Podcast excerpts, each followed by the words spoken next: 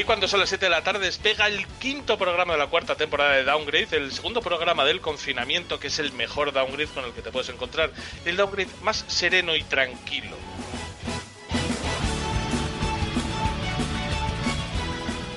En el programa de hoy tenemos las noticias, el Downalysis, el Downalysis porque yo creo que es la manera en la que voy a empezar a llamar a partir de ahora a los análisis de Downgrade, en los que los hemos jugado pocas personas y no nos los hemos acabado. Pero bueno, pero joder, nosotros le damos caña, nos esforzamos y es, es un análisis, pero tampoco es un estamos jugando, hay que darle una categoría nueva.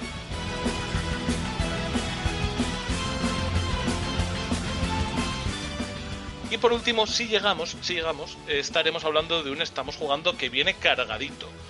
Porque se juega bien en esto de, de la cuarentena.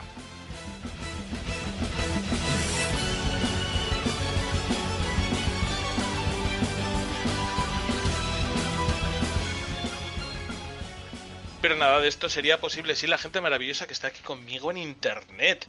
Porque está conmigo aquí, Yoyo. Ah, hola, ¿qué tal? ¿Qué dices? ¿Qué tal? Ah, Aquí confinado, bueno, confinado, miento, llevo un mes ahí en la puta calle, pero bien. Madre mía. Sí, sí, tú no, no te han confinado nunca, eres... eh, Espíritu libre, soy un Sí, cayetano. Lo, lo- Para mí no hay ley, para mí no hay ley. lo que tenemos que ver, eh, Yoyo, es eh, en qué parques trabajas tú, eh, porque yo los donde vivo los veo muy dejados. Esta, la, la persona que oís ahí, pasándose por el forro de los cojones, el turno de presentaciones, es Rafael. ¿Qué tal? Sí, ¿Qué pero tal bueno, estás? ¿Qué tal estás? Guap. Bien, te voy a hacer una corrección, es el tercer programa en confinamiento. Es el tercer programa en confinamiento. Correcto. Pero la vida se nos va entre los dedos. la vida se nos va entre los dedos. O sea, estoy horrorizado ahora mismo. Bueno, pues eh, ahí está Rafael también. También está César. César, ¿qué Aquí dices? estoy. Pues, pues nada, confitado como todos. ¿Qué tal? Me gusta, me gusta hoy que somos muy poquitos, que vamos a hacer un, un muy relajadito. Me gusta empezar por preguntarte qué tal, que me hables tú de, de ti. De mí, de mi vida, de mis, Sí, de mis sí. Tu soledad. temores, de mis alegrías. A ver, eh, mira, muy fácil. ¿Qué has comido hoy, César? Joder, Ají de gallina. madre mía, Ají de gallina. qué rico. Vale, vamos a hacer una cosa. ¿Qué has comido ayer? Paso de entrar en... Ayer, ¿qué, qué comí ayer? Pues seguramente pizza.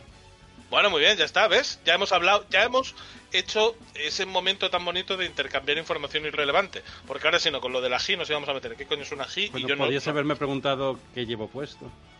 no porque lo sé, porque te estoy viendo por la cámara. Pero bueno, vamos a dejarlo en que yo no estaba preparado para hablar de lo del ají de gallina y ya está. Y bueno, y también está aquí un servidor de ustedes, sector Canva, ayudado de manera inestimable por Greg, el oso que nos graba.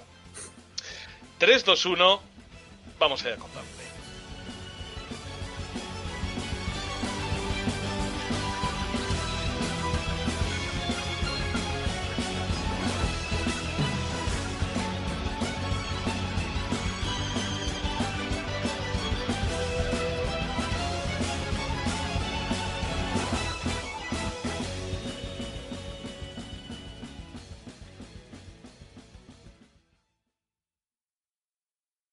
Esta noche abra tu corazón. ¿Pero qué coño? Los Nintendos, Sega, ¡Ya te tengo! ¡Come plomo! Estás escuchando Downgrade, el podcast de videojuegos hecho por gente mayor que se emocionan como niños. Bienvenidos.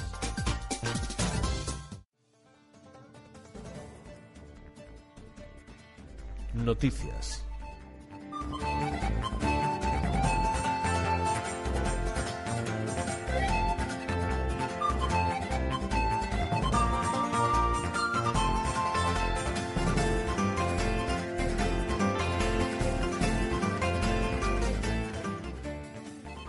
Y vamos con la primera sección, la sección en la que siempre decimos, bueno, esto nos lo ventilamos en 10 minutos y luego eh, se nos, nos sale algún tema tangencial que nos ocupa pues la mayor parte del programa. Vamos a ver si Jojo no da mucho la coña con eh, el State of Play, cosas que pasaron en el State of Play, el Ghost of Kojima. Esto, esto es, eh, se podría decir que esto son las movidas de Sony, ¿no? Es un poco... Vamos a empezar por el, el Go of Osashima, pero... Que ya era hora, ¿eh? Hombre, ya iba siendo hora de que presentaran a los chinos, como, como diría en los 90. Eh, y Sony hizo un este, el primer State of Play que hizo hace dos semanas, si mal no recuerdo, pues eh, nos enseñó en lo que estaban trabajando los chavales, los chavales que le- si quieren darle a la, alergia, que le den a la alergia, de Sucker Punch, que no sabíamos nada de ellos desde el Desde el last- console. Desde el Second Son de Infamous, Es, efectivamente. es un juego de casi salida de PlayStation 4. Joder, Es que, ¿no pero nada? a la vez, eh, es que a la vez que estaban desarrollando eh, el Infamous Second Son, desarrollaron aquel para, para Xbox también de salida. Para Sunset Xbox Over- One, No, no, no, te estás, te estás- Overdrive. no, no, no, te estás confundiendo porque esos son Insomniac. Ay, calla, que son, sí, los de Ratchet and Clank. Sí, sí, sí, es verdad. De Sucker Spider-Man. Es Sucker Punch es de Sony, solo ha ocurrido para Sony y se ha tirado Sí, siete años hecho. haciendo esto. de hecho, hice el chiste de tócate los cojones, la libertad creativa que dará una compañía y otra, que a Insomniac con Sony hace el Spider-Man y con Microsoft hace Sunset Overdrive. Pero es que la situación no era la misma. Final de la generación anterior, principios de esta, para Microsoft que para Sony. Pero bueno, eso es sin duda alguna otro tema del que hablar. Ahora vamos a centrarnos en el Ghost of Nigiri, que, que es uno... Yo he visto muchísima movida en Internet con este tema. Porque parece que, como siempre, sobre todo cuando te bases en redes sociales como Twitter, que es un poco mi rollo, eh, todas las opiniones se polarizan de una manera que llega a ser incluso insultante. En este último mes he asistido terriblemente atónito a que la gente parece que tiene que terminar tomando bando, tomando parte entre un, duelo completo y absolutamente estéril, pero que al final se dio, se dio como casuística en, en la red.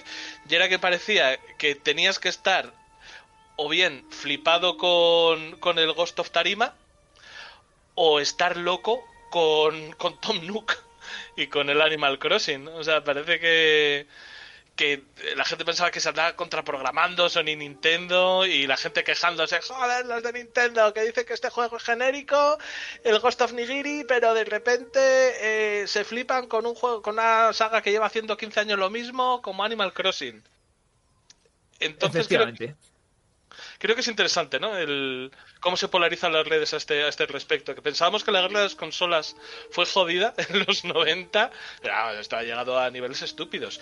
Y cuéntame, cuéntame más, Yoyo, porque yo tengo mi opinión, por supuesto, Animal Crossing mejor. Es, eh, Qué vergüenza. que el, el Ghost of Fukushima el, eh, se, se tenía que ver algo y toda la gente especulaba si iba a ser como el Sekiro, si el Sekiro le iba a dar mil vueltas, tal. Total, Pues lo que, que, a, a ver, a ver, no es que se lo vaya a dar o no, es que son cosas diferentes, ¿vale? O sea, son juegos ambientados en un Japón samurai wannabe, pero eh, son cosas diferentes. Porque eh, la, exclusiva de Sony, hecha por Sucker Punch, tiene una pinta mucho más juego estándar mm, Assassin's Creed, ¿vale? Tiene la lista, la lista de, de checks y la lista que hace Sony, ¿vale? Pero a mí, Dime. a mí no me parece mal. Eh, el No, no, último claro que. Assassin's Creed que jugué, me- el Odyssey me flipó, pero muchísimo, ¿eh? Y en una ambientación del Japón medieval así, la verdad es que yo no lo tenía en el radar, sinceramente, el Ghost in the Shell este. Eh, pero pero ahora estoy es- y estoy viendo sinceramente ¿eh? las primeras imágenes las estoy viendo ahora me imagino un Assassin's Creed con un poco más de combate con esa estética que tenga una historia bastante guay y hostia igual igual es momento de comprarse una PlayStation 4 Es que le ha, le ha comido un poco la tostada a, a Ubisoft. En plan de. Llevan, no sé, yo qué sé, ¿qué te voy a decir? Die- Diez años, una década, dando por culo con. Assassin's Deshojando la, man- la- feudal. deshojando la mandarina, ojo, que este es el nivel de deshojando la margarita de vamos Margarina. a Creed y tal y todo vamos a hacer un Assassin's Creed en el Japón feudal y tal y la gente ya el, el- el gamer medio que es otaku y huele mal en, en su medianía que es otaku y tal todo el mundo haciendo ese ahí, terribles onanismos pensando que íbamos a tener un, un Assassin's Creed en Japón y al final tiene que venir el Ghost of Tequila eh, de Sony a, a poner a poner eso. Pero precisamente yo creo que es lo que acabas de decir tú, yo, yo, yo todo lo que he visto, lejos de gustarme, me ha parecido estar viendo un Assassin's Creed. Yo tengo una opinión que ya di en el programa anterior, muy mala sobre eh, toda la saga Assassin's Creed. Me parece que es una saga que que se parece en exceso a todos los juegos de Ubisoft, que hace muchos años que no hace nada interesante, interesante de verdad, y que siempre son juegos buenos, pero no son grandes juegos. Vale, vale. Aunque su nivel de Espera, producción espera, sea de gran juego, ¿eh? podemos estar de acuerdo en eso, pero esos juegos venden lo que no está escrito, ¿vale? Sí, sí, sí. Dentro de que, de, que, de que a ti como hardcore y tal te pueda parecer lo que te parezca, que, que- que lo veo normal. eh, toda la, la fórmula de Sony es esta. El, eh, el Horizon Zero Dawn es esto. Es diversión con su lista de check. El Spider-Man es diversión con su lista de check. Todos son diversión con su lista de check. Pero venden lo que no está en los escritos. Y la gente demandaba algo más. Quiero decir, Sekiro es From Software y el, el sistema de combate es From Software. Y obviamente es exigente y hay mucha gente que no quiere un sistema tan exigente para disfrutar, ¿vale? Ya, O sea, pero no estoy de acuerdo en que Sony cuando quiere ha demostrado que Sony cuando quiere hacer el eh, quizá los exclusivos más potentes de la generación los hace porque son capaces de arriesgar, porque los que has dicho es cierto, bueno, mi opinión de, de las 30 personas que nos escuchan, todos saben mi, opini- eh, mi opinión sobre Horizon. Vaya. Es el juego más asqueroso y sobrevalorado de la historia, porque precisamente es un parque de atracciones con checks de hacer y tal. Luego las producciones son increíbles. Y le pasa, le pasa a Horizon, le pasará a este, que la producción es la leche. Las mejores historias, los mejores gráficos, pero luego como juego es muy tal. Pero es que luego Sony le hemos tenido haciendo Bloodborne, le hemos tenido haciendo. O sea, el Bloodborne ha pagado por él. Y, sí, y por este nuevo sí, Es- pero bueno, eh, Bloodborne From Software. Sí, y, y- pero este, aunque sea Sucker Punch, bueno, claro, eh, no, pero por ejemplo God of War es Sony Santa Mónica. Eh, God of War, Sony. Insomniac ahora ya es de Sonic, Sucker Punch es de Sonic, Sucker Punch de Sony, pero From Software hizo Bloodborne porque llegó Sony y dijo, mira, este, este maletín comprado, con este dineral te gusta. Es una Second, bueno, es, es un, una exclusiva. Exclusiva que te ha hecho una, una third party.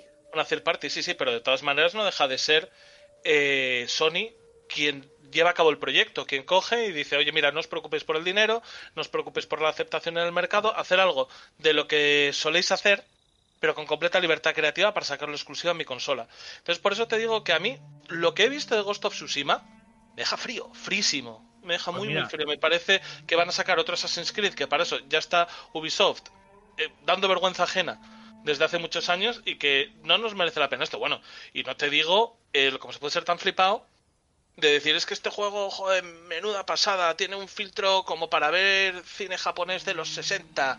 Esto es como ver una película de Akira Kurosawa. Hijo puta, es un filtro en blanco y negro. Que sí ¿Qué que te he dicho, pero- Rafa, esta mañana, eh? A ver, cu- cuéntalo. Ahora, ahora lo cuentas. ¿Qué has dicho de qué? Sí, hombre, deja hablar a Yoyo, déjale. Hablando, Eh. Rafa y yo, hemos dicho de que, de que, joder, que está guapo lo del filtro blanco y negro y que Henry Loa, pues eh, Chico Nuclear, dijo que, que lo suyo sería que lo hubieran hecho directamente en blanco y negro. Y dije, buah, si, si pasa eso, iba a haber mazo de peña diciendo, buah, es que estos putos hipsters son en blanco y negro. Y claro, has salido tú ahí, ¿sabes? Hocicando y... Y eh, claro, había que sacar el tema. Pues, pues yo la verdad es que pienso que sería, la verdad es que sería muy arriesgado, pero sería una apuesta muy importante, ¿eh? el hacerlo en blanco y negro como opción creativa, pero ponerle un filtro u otro, a mí eso la verdad es que no me, no me, no me llama mucho, no me aporta. opciones, es que son Gracias, opciones. César, por No. ponerle palabras humanas a mis sentimientos animales. Sí, Héctor, antes mencionaste a los a los otakus cuando yo dije, wow, un Assassin's Creed en Japón. Yo no soy otaku en absoluto. Eh, De hecho, seguramente tú has visto más animes que yo y más... tal, Ya ¿no? empezamos con quién la tiene más corta. Yo he visto menos. No, no lo sé, lo, lo dudo mucho, pero sí me llama, sí me llama esta temática. Y para mí, el pensar en un Assassin's Creed quizá distinto, un poco más fresco, en una temática que a mí me gusta, eh, por ejemplo, lo comparo con el de Vikingos, que el de Vikingos no es que la temática no me guste, pero es que las escenas cinemáticas eran muy espectaculares, pero esas sí que me dejaron frío, ¿eh? Este me llama más. Eh, además, el Japón medieval es un Japón que es, es algo que ocurrió hace 300 años, pongamos, no sé cuándo está ambientado exactamente, y en el que, hostia, era un mundo totalmente distinto. Entonces, yo creo que sí puede tener muchísimo juego, muchísimo. Pero, pero bueno, eh, a ver, este tipo de juegos va, va a seguir habiéndolos. Eh, quizá el pensar en un Assassin's Creed que no sea un Assassin's Creed hecho por otros, Vale, te entiendo. Mira, estoy, estoy siendo injusto. Estoy siendo injusto, ¿eh? Porque lo que pasa es que el, el Ghost of Camila, yo lo estoy comparando. O sea, no lo quiero comparar ni con, ni con Bloodborne, ni lo quiero comparar con pues con, con los Assassin's Creed, ni lo quiero comparar con tal. A mí lo que me gustaría es que este juego fuese de la relevancia e importancia para el medio y para Sony, eh, de lo que pudo ser God of War, de lo que va a ser Last of Us parte 2. Entonces, yo es que realmente quizá con, con este juego, con, con lo que para mí, con lo que estaba en mi mente, yo me esperaba una apuesta arriesgada. Pero no arriesgada de fliparse. Una apuesta arriesgada como podría ser el, el Last of Us parte 2. Entonces, por eso, cuando he visto esto y me ha parecido tan genérico, me ha bajado un poco el. me ha bajado un poco la expectativa. Yo.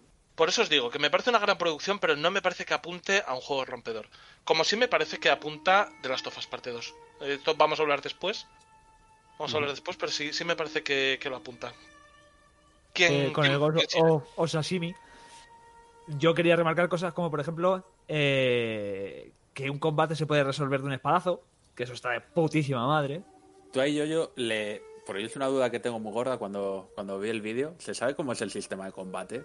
Porque no me... O sea, me dio la sensación, sin estar 100% seguro, que era casi Quick Time, quick time Event, ¿no? Me lo ha parecido también, no sé si era Quick Time raro. Event o un poco eh, un combate muy reactivo, ¿no? A esperar el primer golpe y ver con qué contraatacas. Eso, de, de hecho, eso sí que me llamó la atención. Pero combate samurai, vaya. O sea, quiero decir, Sí, es de, sí, pos- pero co- de posturas.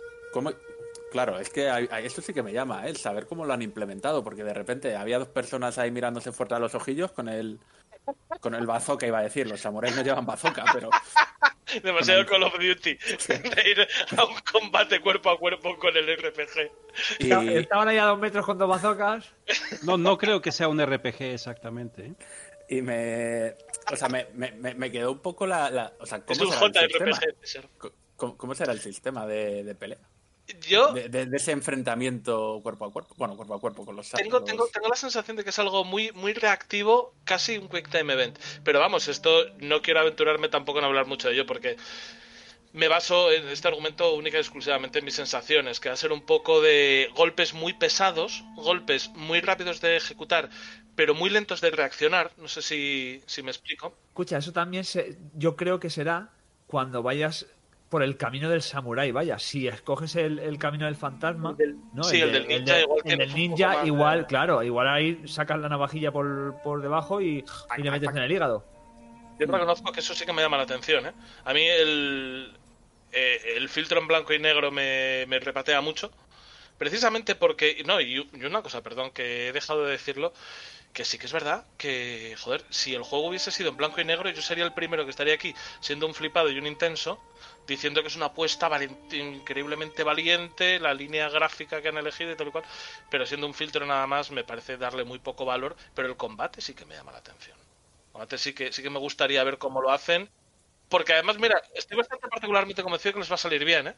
Lo del filtro se ha mencionado por, por Kurosawa seguramente, pero en el Sí, Red sí, sí. Redemption estoy seguro, no, no lo recuerdo, pero que hay una opción para ponerlo en blanco y negro. No lo recuerdo, pero sí que hay eh, que si le dabas fuertecito a, a un botón te ponía una cámara cinematográfica que se dedicaba mucho a hacerte plano americano por encima, eh, que te encuadraba con un par de dedos de aire y las rodillas Este y es tal. un poco para- el equivalente. tremenda Sí, sí, sí, hostia contra una carreta, ¿sabes? Correcto. Sí, claro, y luego ibas por ahí.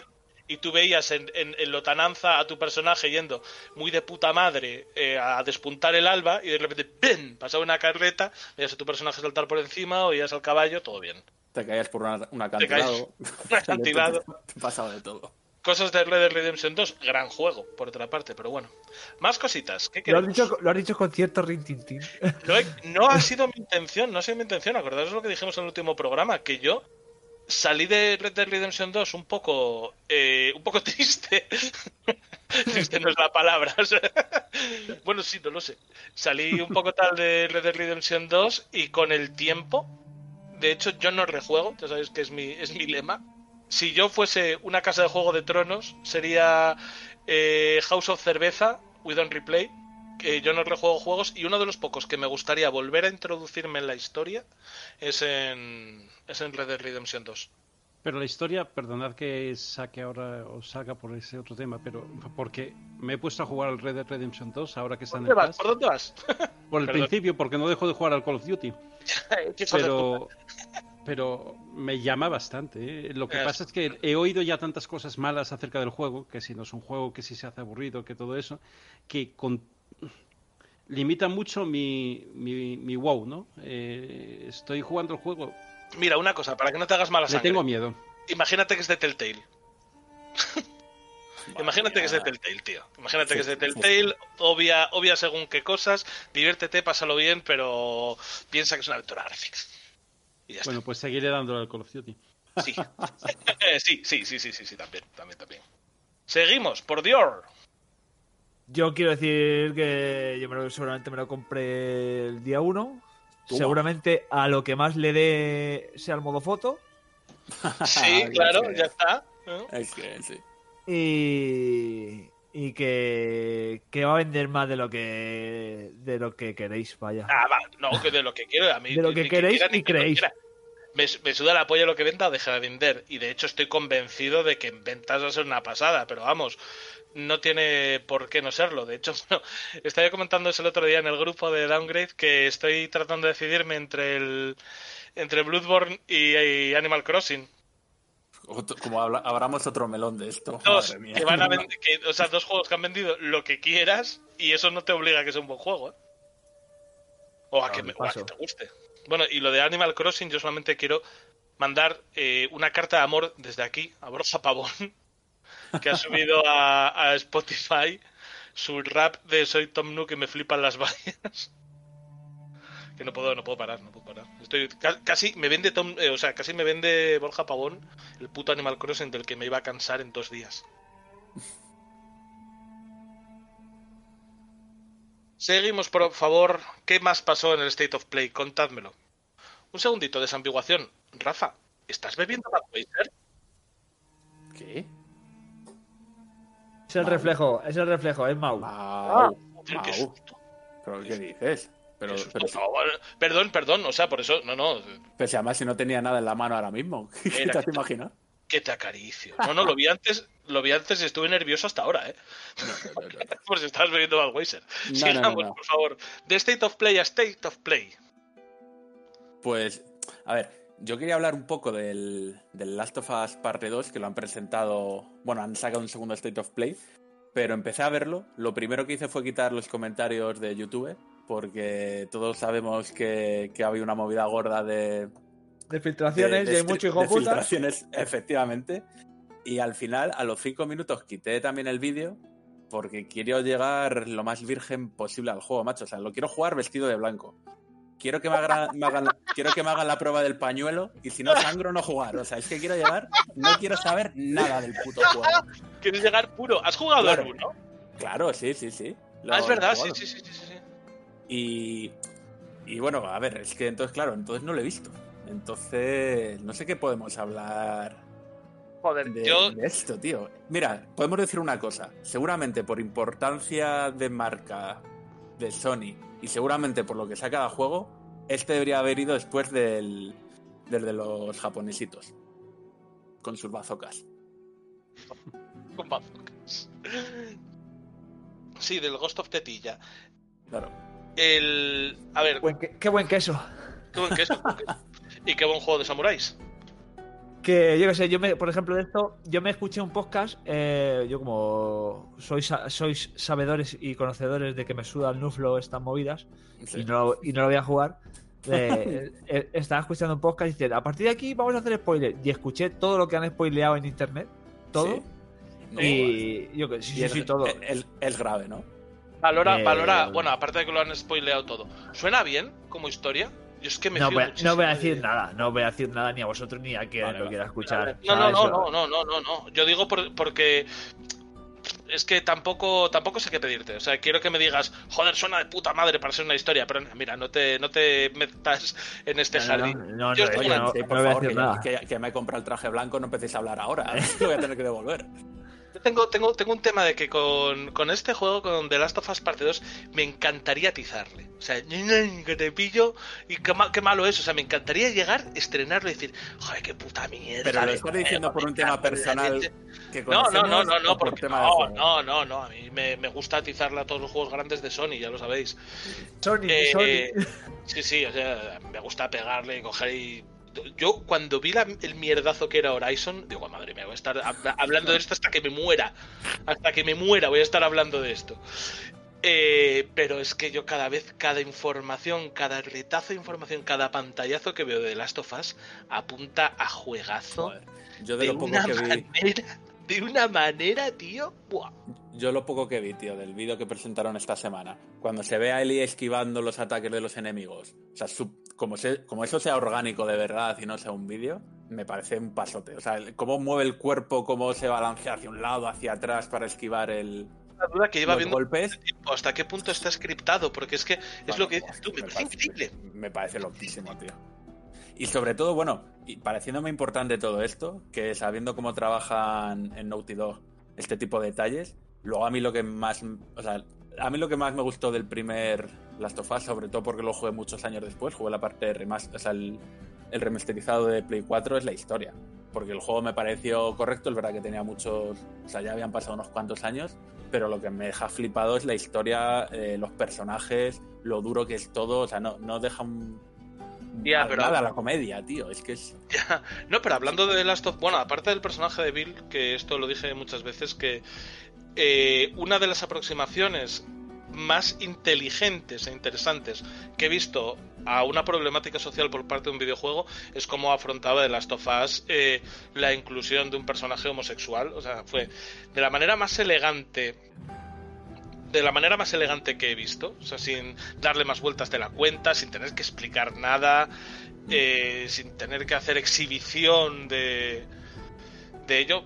Pero aparte de eso, lo que siempre me quedó en la cabeza a mí es que The Last of Us me parecía un juego que tenía muy buena historia, muy buenos gráficos, muy buena tal, tal, tal, pero me parecía un gran juego detrás, me parecía muy sólido. Sobre todo aquella eh, decisión de ignorar por gamificación que ya que no habían sabido hacer que Ellie actuase de manera coherente, que a Ellie no la viesen los Clippers, punto. sí, Chico, ni, y te lo- ni- ni los humanos. Eh, sí, sí, ni los humanos, si te lo quitas de en medio y ya está. Y eso, lejos de parecerme cutre, me pareció muy inteligente. Hombre, eh, Es una cosa que llegas, te la comes tienes, y- tienes que tragar con ello, claro. Tienes Claro, que- claro. Venga, eh, esto está hecho así y no porque si no... Y no haces es- gilipolleces. No dices es que muy es mágica. No, pero es que estas cosas nunca funcionan bien, porque al final... nunca funcionan bien. Nunca funcionan bien. Claro. Y eso me pareció una obra tan redonda de Last of Us que, lejos de parecerme un problema con el que le hubiese atizado cualquier otra producción, en esta me pareció un acierto.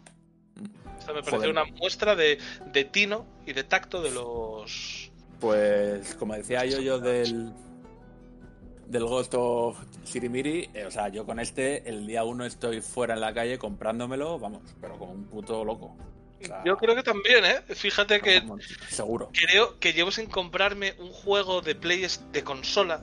Bueno, no, qué tontería. De Switch me he comprado un montón. Nada, olvidadlo. A- Afirmación pacísima.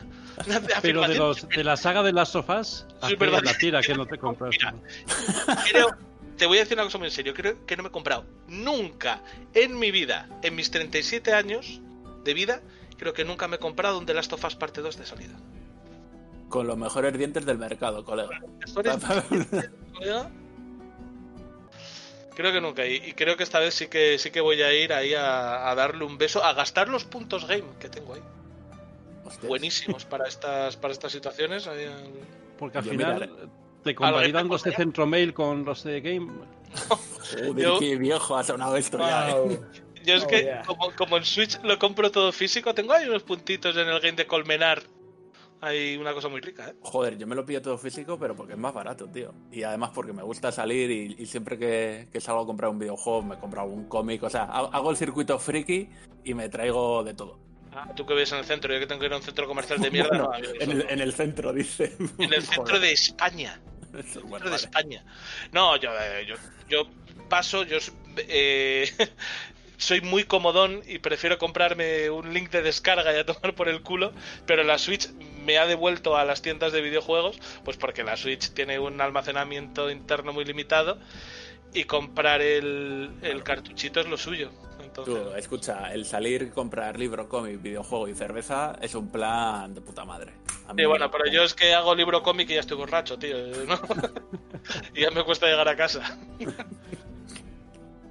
Ay, madre. The Last of Us, o sea, realmente no hemos hecho ningún análisis, ninguna crítica, ninguna Venga, crónica. Hemos venga. hecho simplemente comentarios laudatorios Claro, Hemos hecho casi una hagiografía de lo bien que nos parece. De lo bien que nos parece lo que hemos visto, pero es que no creo que haya que decir mucho más, ¿verdad? Hombre, si quieres le damos un 8 ya. Quiero decir, siguiendo la tónica del programa. pues es ¿Un que- 8? No, esto no tiene un 8. Esto sabes de sobra que se va a llevar el 9,5 y medio por vergüenza torera de no ponerle un 10. Y que además va a caer un comentario. Yo creo que ponerle un 10, porque me parece difícil poner un 10 en los tiempos que corren. Y 9,5 y medio. Bueno, veremos. Te lo adelanto, 9,5 y medio. Hostia, estaba pensando, sacar un Last of Us, que es un juego donde un virus ha jodido a la humanidad en esta época, también es tino, ¿eh? Ah, pero te vuelve seta, no tiene ninguna puta gracia. Ojalá te volviera Z. Ya ves. De verdad. Más Gigante. cositas. Más cositas, más cositas. Vamos allá. Más cositas, seguimos. Eh, ojo, que esto es- yo, creo que ya era hora y, y espero que salga bien. Eh, ayer mismo, Sony, ayer estamos grabando el sábado 30, el viernes 29 de mayo, Sony anunció que el jueves 4 de junio por fin va a enseñar videojuegos de la Play 5. Que vamos, ya es hora, quiero decir. Eh, es- estamos lo mismo, lle- llevamos comentando esto varios meses, es que estamos a nada de la, de la fecha de salida de la nueva consola y ya no es que sepamos si, o sea, qué, qué aspecto tiene, es que ni juegos ni historias. Forzar Y- fuera de juego Sony de una manera increíble. Sí, bueno, yo- pero ojo, Microsoft también dijo que iba a enseñar gameplays y Joder, no lo hizo. Pero es que hemos visto algo de, de nueva generación que a mí me ha parecido absolutamente impresionante. Que es eh, la demo del Unreal Engine 5. Hostia, es verdad. Eso, Pero eso Eso se, Apuntó se ve Sony- mejor que la vida. Lo apuntó Sony porque corre se- supuestamente en el hardware de PlayStation 5, vaya. Sí, Ah, sí, sí, pero, sí, Sí, sí, sí, sí, sí. pero bueno, eso tampoco nos Sí, sí, preocupa. sí, sí. O sea, te quiero decir, para la nueva generación nos viene igual de bien que, que funcione en PlayStation 5 que en, que en Xbox Sí, Series está, X. está claro, lo que pasa es que mediáticamente, pues oye, el tanto se lo Sí, lleva. bueno, se, se apuntaron el tanto y tal, pero chico, eh, se ve mejor que la vida, ¿eh? O sea, es... Yo me siento como, como Tobey Maguire cuando se ponía las gafas, se quitaba las gafas porque era Spider-Man y veía bien. Ahora pensar en un Real Engine 3, Claro. me siento así, me siento maneras, quitándome, quitándome las gafas. lo bueno del Unreal Engine 3 eh, no- es algo que a lo mejor no es lo más espectacular, sino el- las facilidades que dan los desarrolladores para, para llegar a conseguir 3. eso. ¿no? Pero El eso fue el cinco. 3 más que el El, 4. el, el 7. Eh, las, las facilidades que da para los desarrolladores para, para explotar el hardware ¿no? y poder centrarse en la parte artística. Eh, y eso va a ser lo mismo para PlayStation, para Xbox que, que para PC. Y no se va a llegar a lo de esa demo técnica ni de coña, porque nunca se llega. Pero bueno, son buenas noticias, pero, pero tampoco vamos a fliparnos demasiado. ¿eh? Y Quiero decir, en el contexto de comparar, de, de pensar cómo son los gráficos en una consola o en PC o lo que sea. Yo, el. Me parece para fliparse, ¿eh? O sea, a mí me parece para fliparse. Yo lo que pasa es que ya sabes que no soy eh, un- una persona que, que tenga mucha idea de tecnología, pero... Eh, vamos a hacer una, eh, vamos a, vamos a pensar una cosa. ¿Qué tal si estas demos que sacan así, luego sacarán la demo cuando salga la consola, la demo gratuita? Lo único que haces es ver la demo en la consola para ver si era verdad o mentira. Sí, bueno, pero déjame fliparme, hombre. Yo tampoco sé, yo tampoco desconfío tanto, sinceramente. Y a mí esto sí que me ha parecido. Yo recuerdo que cuando salió la PlayStation 4 no me parecía, aunque luego poniéndolo las cosas cara a cara sí que se vio el salto, pero que incluso a mi recuerdo Uncharted 2 y Uncharted 4 estaban muy a la par. Me parecía que había poco salto. Ya sé que luego no, no es el caso. Pero sin embargo, cualquier otra cosa que haya visto yo previamente con la demo de un Real Engine 5 es que me parece salto generacional desde el que yo no veía del Mario Bros 3 al Super Mario World. O sea, será que, que yo no sé de estas cosas. Que a mí ahora me vas a venir con el ray tracing, el- la resolución dinámica y las cosas que no comprendo. Pero. Como Feliciano López. Voy, voy a citar. Silencio, silencio, silencio. Voy a citar la frase de una película que resume mi vida entera. Yo no soy un hombre muy inteligente, pero sé lo que es el amor. Que es una frase de Forrest Gump.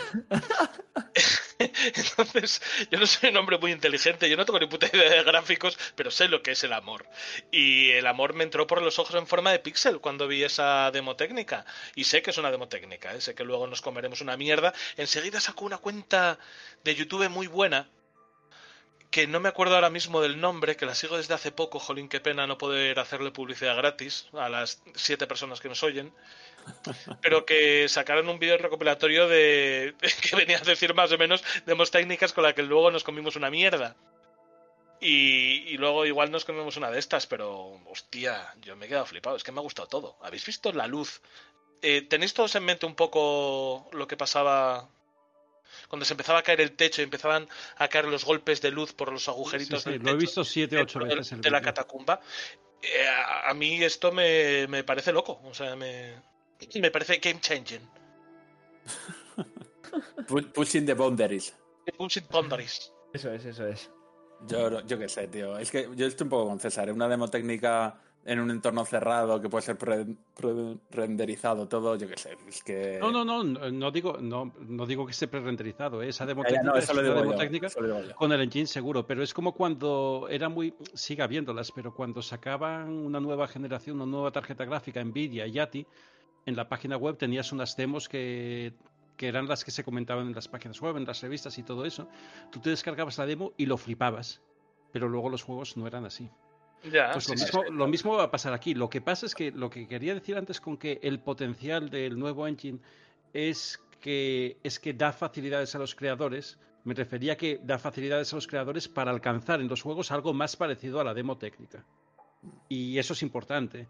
Pero no vamos a llegar a ver juegos, por lo menos en los primeros años, eh, que exploten el engine como, como esa demo. Estoy convencido de ello. No, en los primeros años, no, hombre, y, de- y bueno, y de salida, claro, evidentemente imposible, pero yo sí que, ya os digo, que quizá hablando de una resolución un poco más, eh, un poco más humilde y quizá no muchos frames por segundo, pero yo esto sí que lo veo un objetivo alcanzable para lo que se supone que está presumiendo la generación por venir de potencia bruta. Yo me tengo que basar en especulaciones, ¿eh? porque a mí Eh, Teraflop yo también, ¿eh? tampoco tengo datos ni conocimientos como para decirlo. Es No se supone opinión. que vienen, que vienen hablando de teraflops, hablando de tecnologías rompedoras, de velocidades de lectura de discos SS de hechos a medias y tal, y que va a ser una locura. Y luego me plantan esto, hombre, si me plantan esto, yo me lo creo, yo entro a esto. No me parece que si la resolución es un 4K reescalado y son 30 frames, mm, no veo motivos para no creérmelo, que luego lo sabrá.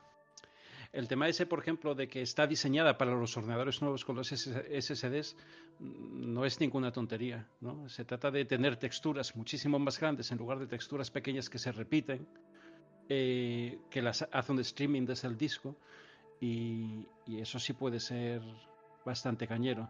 Pero es que realmente cuando desarrolla, eh, hasta ahora cuando desarrollan un juego con un engine antiguo, intentaban diseñar el juego de manera que esa limitación no existiera, ¿no? Pues lo mismo, ahora podrán hacer los juegos con unas técnicas nuevas, pero hasta que eso funcione, hasta que esté todo engranado, pues va a pasar bastante tiempo. Eh, pero bueno, ya, ya lo veremos, ya lo veremos. Entonces estamos hablando de Sony, ¿no? Y de juegos de Sony. Sí. Estoy intentando hacer en memoria de cómo hemos llegado aquí. A ver, es que te digo, ¿eh? de juegos de Sony tampoco hay mucho que decir porque simplemente se ha hecho el anuncio de, de que hay que estar atentos. Eh, me ha parecido ver hoy que este mensaje de. eh, este tweet diciendo que el jueves 4 a las 10 hora española lo ha retuiteado Del Silent Hill. el estudio, el estudio de, de Horizon. Y de, y de Silent Hill, ¿eh? El creador de Silent Hill también. Ah, pues eso no lo había visto. Fíjate, Silent Hill, que ha habido rumores muy fuertes de que estaban preparando uno, luego ha salido que era una movida para el, el Daylight, se llama, ¿no? El juego. El Dead by Daylight. Que es el, el Pyramid Head, que es un personaje jugable. Eso, que, que le han metido un... Y ahora todo el mundo está un poco deshinchado con... Ay, ya no era un Silent Hill, era esta mierda. Pues lo vamos a ver el jueves, ¿eh? Hostia, como presenten un Silent Hill, un Horizon, que aunque a Héctor no le guste... eh, o sea, sí que tiene Ha vendido mucho lo nombre en el suyo, mundo, claro. No, no, no, a Eh, ver, joder, eh, que es, yo- es un pepinazo de presentación, ¿eh? Que es justo Ya. lo que hace falta también. Yo, eh, yo he dicho siempre que Horizon. Nah, he dicho siempre que es una mierda. A ver, es que no me iba a poner digno, no es. Pero bueno, yo entiendo, aún, aún teniendo mi opinión tan personal sobre, sobre Horizon, reconozco la relevancia que tiene a nivel de mercado y a nivel de marca, ¿eh? que no es poco, y que tiene unas virtudes como la, la potencia técnica y la historia muy buenas Horizon. Y sí, sí, hostia, que sí sería un melocotonazo. Pero a ver, luego porque hacemos el chistecito, pero otro juego que yo no iba a dejar pasar de una hipotética Play, bueno, de una hipotética, no, de un juego que yo no dejaría pasar en caso de adquirir una Play 5 que llegará, eh, es el Horizon 2, claro, claro. Y, y ojo, no le coma la tostada, o sea, como presenten buenos juegos este jueves. Claro, a- claro. a- a- ojo, no le coma la la tostada a. Microsoft, claro, porque es que Microsoft ha hecho una presentación de juegos que no eran first party, que ha salido un poco regulera. Más allá del tema que dijeron que iban a presentar gameplay de juegos que no ha sido gameplay, que me tocó las pelotas que no veas. Y dijeron que, no sé si era el 11 de junio o algo así, que iban a hacer ya un, un Xbox el- el-. El 11 de, de- junio también eh, los de Cyberpunk dijeron que había iban a enseñar movidas. Claro, y pues, pues a lo mejor es que no me acuerdo bien si era esa fecha en la que Microsoft iba a presentar ya juegos first party. Pues ojo que ahora no Play llega y diga, ponga los huevos en la mesa y diga, ojo, mira con lo que vengo, ¿eh? Mucho Sí, cuidadito, porque lo único, porque yo llevo babeando por la Xbox de nueva generación al mucho tiempo, pero una de las cosas que puede hacer que se tambalee mi fe, la compañía de Redmond, es el line-up con el que te vayan a venir, porque ahí hubo mucha compra de estudios y tal. A mí el modelo que ellos proponen de fa- eh, favorecer los dobles A para poder ser un poco más valientes en lugar de los triples A me parece perfecto, lo del Game Pass me parece una chaladura, pero como no empiecen a presentar jueguecitos eh, y llegue PlayStation con algo potente, pues ahí se quedan. Recordemos que las obras son atemporales. Tú, si pones, o sea, si sacas 10 juegos muy buenos de salida, esos 10 juegos van a estar ahí incluso cuando se deje de cuando deje de ser una novedad la consola. Lo que es efímero es el Game Pass, porque el Game Pass ahora mismo está súper potente, súper potente, increíblemente potente, pero a lo mismo que los juegos con el Golf. Los juegos con el Golf de repente pasaron a ser una mierda y los juegos con el PS Plus pasaron a ser una mierda con el tiempo tal, con lo cual apostar a futuro sería apostar por una compañía a la hora de invertir, de comprarte una máquina a la el futuro te lo aseguran los juegos, Claro. no los servicios. Eso hay que tenerlo muy en cuenta. Y lo hemos hablado, si saliera un- una mierda potente de esto de Sony, a lo mejor el próximo sábado lo hacemos una, una grabación para hablar de ello. No, porque si no el programa de junio nos va a quedar lejísimos de toda esta mierda. Así que bueno, vamos Sí, a estar es atentos. que habría que vamos, verlo. vamos, vamos a ver. Yo reconozco, mira, lo voy a decir aquí ahora y luego a ver si tengo, tengo que desdecirme en la próxima. Yo considero muy difícil que me quiten de la cabeza pillarme de salida la Xbox Series X. Lo mejor que pueden hacer es, sacando algo muy potente, pensar que me voy a comprar antes de la cuenta la PlayStation 5. O sea, la PlayStation 5 pensaba un poco cuando tenga la Xbox ya un poco vista, un año o dos, comprar la, la PlayStation 5, a ver, a ver si presentan algo muy potente y qué y, y cómo cambia mi opinión, a ver si varía. A ver si varía. Yo estoy convencido de que ese va a ser el caso, ¿eh? Eh, de que Xbox no va a tener ningún juego exclusivo que justifique la compra de la nueva consola. Hombre, el Halo, para empezar. sí, ahora va a salir el pero, One pero- también, pero ¿eh? pienso, por ejemplo, en, en Héctor, ¿tú te, tú te lo comprarías por el Halo? No, no sé. Eh, bueno, eh, no, sería un motivo, ¿eh? porque el, el Halo es un juego. ¡Buah! exclusiva. El chiringuito de fútbol. Exclusiva. Halo es un juego.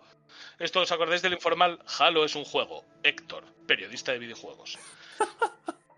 Eh, Halo, aunque no haya jugado a más que el 3 y, el, y un poco el Reach, me parece una gran saga de videojuegos y estoy seguro de que a mí un Halo me, me lo vendes y me lo fumo a lo mismo que me fumo otros shooters en consola. Pero por sí solo no justifica la compra. O sea, esas una, dos, tres Ningún exclusivas que tenga no justifica la consola. Eh, chicos, Pero eh, Sony sí puede sacar una sí puede sacar la consola con cuatro o cinco juegos que solo, solo puedes tener la, la PlayStation para jugarlos.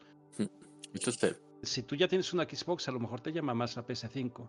El potencial quizá para, para vender la, la Series X es venderla con un pass tan potente como el de ahora, pero con, con algunas novedades. O sea, que tú compres el juego, te, te venga con un mes de suscripción del paso, dos meses o tres meses, y tengas 10, 20 juegos de primera línea para jugarlo.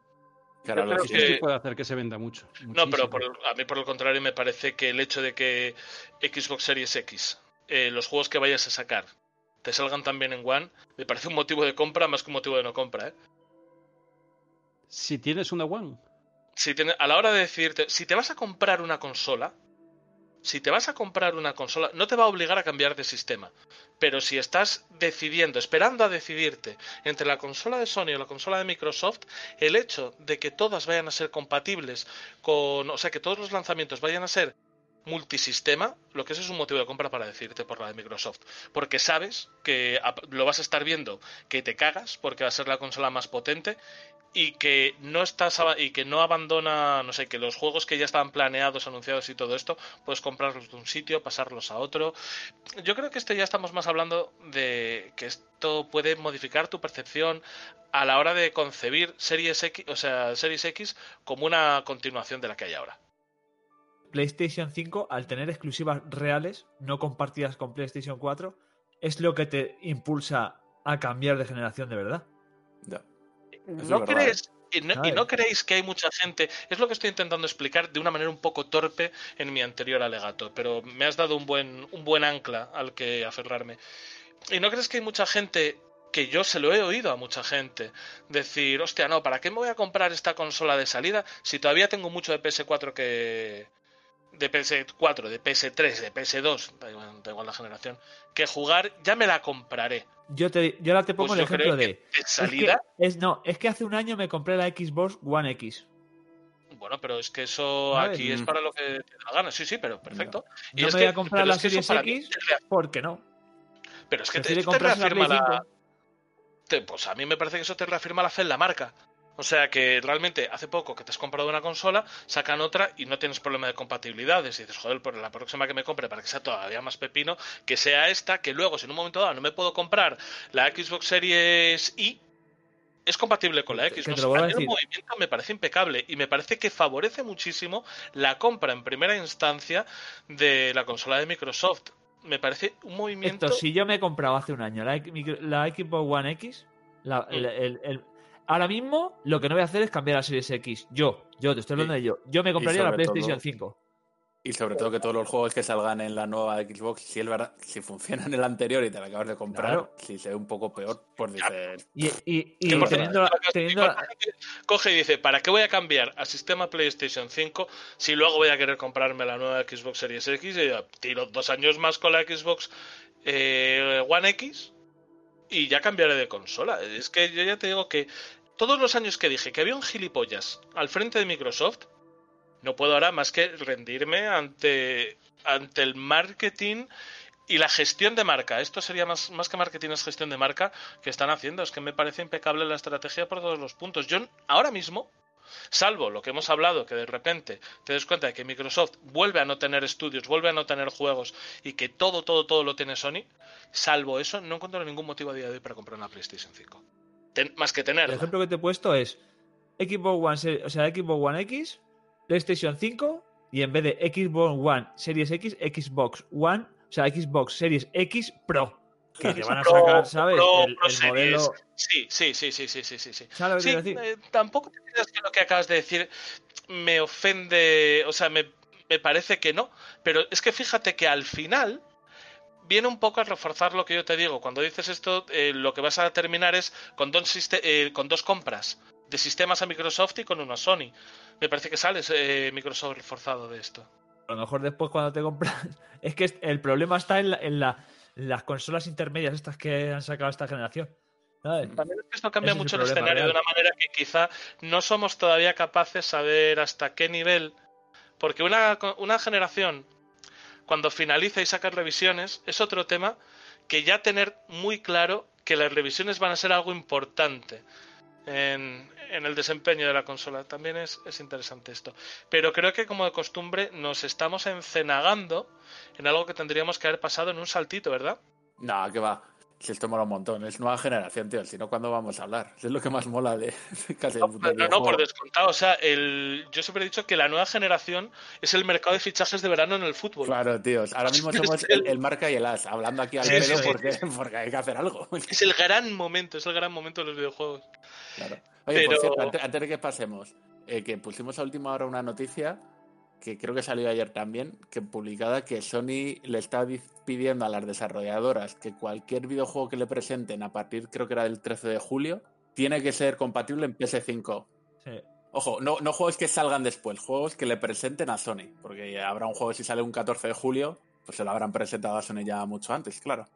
No, bueno, eso también es básicamente lo mismo que quiere hacer Microsoft, solo que llegan un poco más tarde. Que es lo que me parece que ha sido un poco la tónica de estas consolas, ¿no? Que Microsoft llega un poquito antes y va Sony poniendo parches detrás para acercarse, que también os tengo que recordar que es lo mismo que pasó con la presentación de Xbox One y de PlayStation 4. Es, creo que es el, el ciclo de, de la guerra, Bueno, has de la nueva guerra de Has consolas. puesto un ejemplo en el que en el que One salió con dos cuerpos de desventaja ya, ¿eh? ¿no? Es que One se comió una mierda por lo que se lo comió, porque cogieron, llegaron, intentaron sacar un modelo nuevo que se impuso con el tiempo. Fíjate cuando han sacado la Xbox One S, joder, macho, qué lío de siglas tengo. Ya te digo, joder. que al final no dejó de ser la primera Xbox que querían que querían sacar y tal, pero chico, el- es el mercado, amigo, que diría Rodrigo Rato. Eh, los tempos a la hora de plantear nuevas tecnologías y nuevos cambios en el uso son muy importantes. Son muy importantes y Xbox cometió un par de errores. Ojo, ni tan siquiera so- eran solo de marketing, eran de comunicación Sí. y errores de comunicación hundieron por completo una consola que este que se ha marcado un Sega Saturn. Hombre, tampoco lo hundieron por completo, ¿no? Joder, está hundido. Bueno, A ver, salvo al final, salvo al final contando con el Game Pass, el tema de Xbox, pero Xbox esta generación estaba siendo la Saturn. Bueno, no sé. O sea, ha podido perder la guerra con Play 4, pero tampoco. Pero no grave. PlayStations. Os he oído encender una PlayStation. Eh, sí, eh, eh, lo explico. El móvil con el que me estoy grabando, para que no se quede sin batería, lo tengo puesto en la Play, enchufado por USB en la Play. Pero como la Play entra en modo reposo, de vez en cuando tengo que dar al botón para encenderla, porque si no, no me carga el. Me había rayado súper fuerte, ¿eh? Estaba mirando la mía aquí, en plan de hostia, hostia. No, no, no, Yo no, pensaba que os habéis venido súper arriba de me cago en no, la... no, no, no, no, no. Ya ves, tengo aquí el mando, de vez en cuando le doy al botón, se enciende, y entonces mi móvil no se queda sin batería y, y sigo con cámara grabando. Que no haya fenómeno que se quede sin explicación.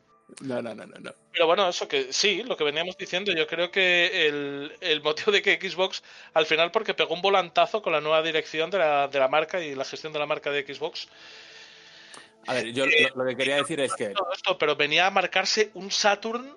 No, es que es a lo que voy, que, que ha podido perder la guerra, más o menos, podemos decir que Play la ha ganado, pero que tampoco creo que la haya hundido tanto como Saturn fue a Sega, ¿eh? Al final no ha sido, al final no ha sido la paliza. La ha doblado. O sea, Al final no ha sido la paliza, sí, al final, no, pero al final no le han hecho un Saturn.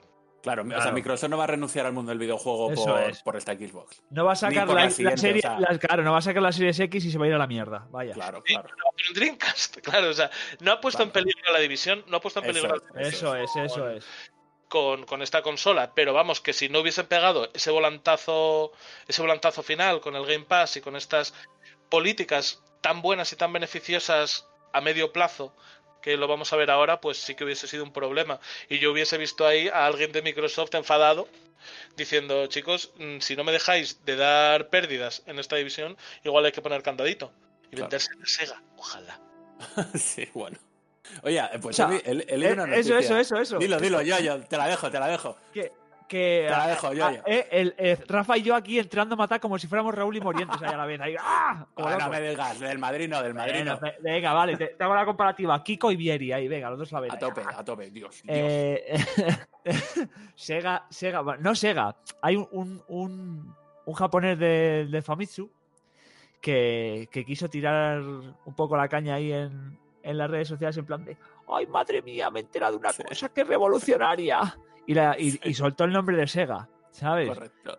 Eh, y dijo, ¿he dicho, ¿he dicho que era Sega? Pues sí, es Sega, ¿sabes? Y, y la, gente ya está muy loca, en plan de, madre mía, van a, van a anunciar consolas mini, van a volver al mundo de las consolas, va-". ¿sabes? Está loca, loca la gente. Que no-. Para mí es Dreamcast 2, que ya, que acordaros la mierda que me comí con, es verdad, chaval, no me acordaba. mierda que me comí con esto. Y es que no puedo evitar. A mí me mencionas a Sega y yo ya quiero ahí como un puto chiflao una Dreamcast 2 que, que, que lo pago yo, hacer un Kickstarter. Con gráficos de Drinkas, ¿eh? O sea, Lo que sea, o sea, yo, yo lo que sea, lo que sea. escucha, Pero por eso no nos hagamos daño. Yo he dicho que la compra Sony. de- bueno, por Uf, Dios. ¿el qué? Pepinazo, ¿eh? Mira, me empiezo a comer pollas Sonyers. Que hay una cola que va desde Guadalís de la Sierra a tu casa. Y tú llegas, bajas al portal y le preguntas ¿a dónde va usted? Y dice, hay uno en Guadalís que te la come. Hay uno en Guadalís que te la come y si le enseñas una PlayStation. Así es. La vida si, si Sony compra Sega. Madre mía, madre mía. Es que aparte, Madre espera, mía, yo que- tatuándome el logo de PlayStation. que voy a ver, en voy a ver una cosa porque ¿cuándo, ¿cuándo anunciaban esto? Famitsu. ¿Lo de Sega? Sí, sí. Ah, no, no lo sé. Famitsu y Sega 2020. Porque dijeron la semana que viene que es esta que entra y el día 4 lo de Sony. Como me tengo que chupar una pinga. Bueno, bueno, bueno, bueno. que acabo de No. decir. Nos, nos estamos viniendo de una arriba, ¿eh? No, pero es que a mí me encanta, pero es que yo es lo que me gusta hacer. Al final me voy a chupar una pinga por culpa de Sony, ya verás, ¿eh? Escucha, escucha, calla. Unos rumores de hace unos meses en Reddit junto al anuncio sorpresa del 4 de junio. Perdón, pero ¿de qué no hay rumores en Reddit?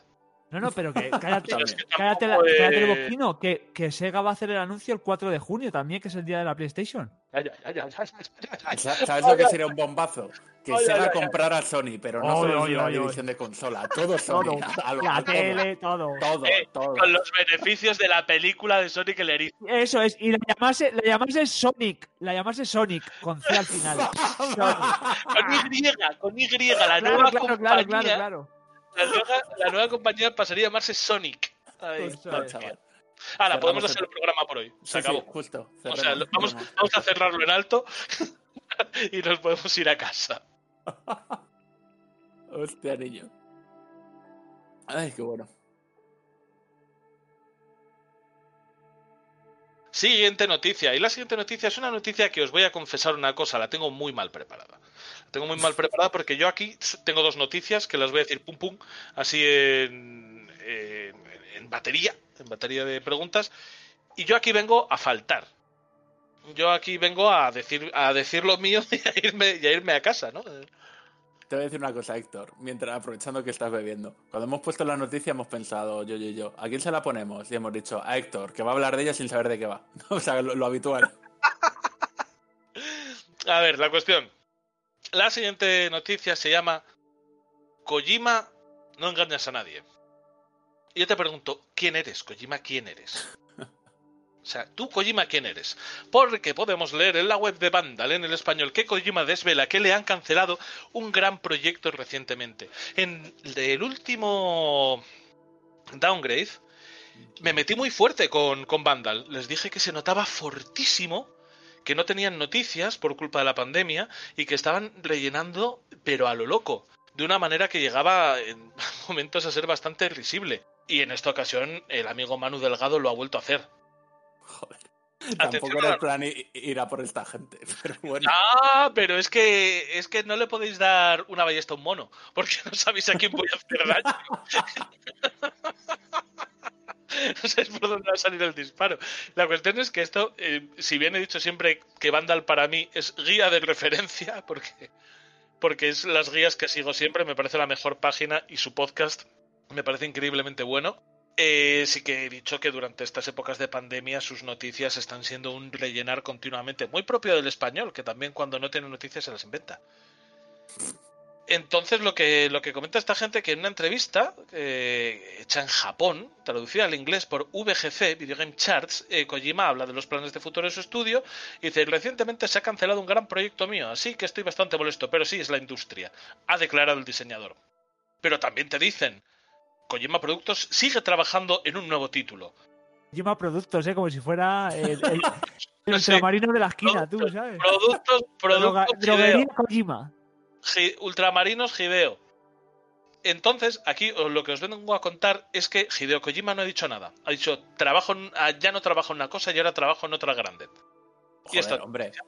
Porque le, le- le estás sacudiendo, pero si esto Bueno. es real y no es una invención, o sea, se podía hablar de quién, o sea, Bueno, vale. de quién le dice a Kojima, bueno, ya se lo, ya se lo han hecho y por eso se fue de Sony, de no, de Konami. Pero, joder, decirle que no a Kojima en alguna mierda suya, tiene mucha Es que- historia detrás, ¿eh? Efe- Efectivamente, es gracioso de comentar que realmente Kojima, para que le canceles algo, te tiene que ir con una mierda tan loca. Sí, sí. O sea, realmente, ¿qué compañía llega Kojima, te presenta un título y le dices, mira, Hideo, llévaselo a otro? No, Sony. Es es que quiere decir, ahora mismo Kojima está trabajando para Sony, o por lo menos durante un tiempo de exclusividad con el Death Stranding. Tú, tú imagínate que ha sido Sony la que le ha dicho, mira, por aquí no. Sí, pero bueno, Ah. a ver, es que Kojima está muy, muy encumbrado, más que, más que el más encumbrado de los directores de cine, ¿no? Pero a directores de cine-. A, lo- a directores de cine de primera línea les han cancelado proyectos 20.000 veces. No, no, no me sale ninguno. Bueno, Woody Allen, pero ese era por temas de pederastia. Que a lo mejor lo de Kojima es un poco lo mismo, ¿no? Que, Joder. que se viene un escándalo por delante y dicen, hostia, hostia. Bueno, eso, joder, que. Fuera de la broma, fuera de la broma que me gusta mucho atizar la banda, me gusta mucho atizar la gente en general, que Kojima haga este tipo de declaraciones, me gusta mucho oírlo, me gusta mucho oírlo porque eh, es, es como ver un jarrón muy bonito pero que no estudia romperse. Entonces veo a Kojima que ha tenido que presentar tal marcianada. No creo que sea una mierda. ¿eh? Hideo Kojima es una persona con una visión para los videojuegos increíble. Pero me imagino Mm. la reunión Kojima soltando tal marcianada al señor de Sony que diga, "Pf, mira, no. Por Pues, favor, algo más convencional. te, te- te digo una cosa, después de Death Stranding, que, que yo quiero, creo que le dieron ok para adelante, simplemente también por un tema de marketing, de decir, no os preocupéis, nosotros Sony rescatamos a Kojima pa- para que haga lo que quiera. Que una vez que ha hecho lo que ha querido, que ha sido Death Stranding, que habrá gente que le Escucha, guste- ¿qué mierda estaría preparando para que le hayan dicho que Claro? Claro, claro, y han dicho, mira, Kojima, o sea, como marketing lo anterior estuvo bien, lo de repartir paquetitos, bien, pero por favor, vamos a centrarnos. Dinero, por favor, uno que venda.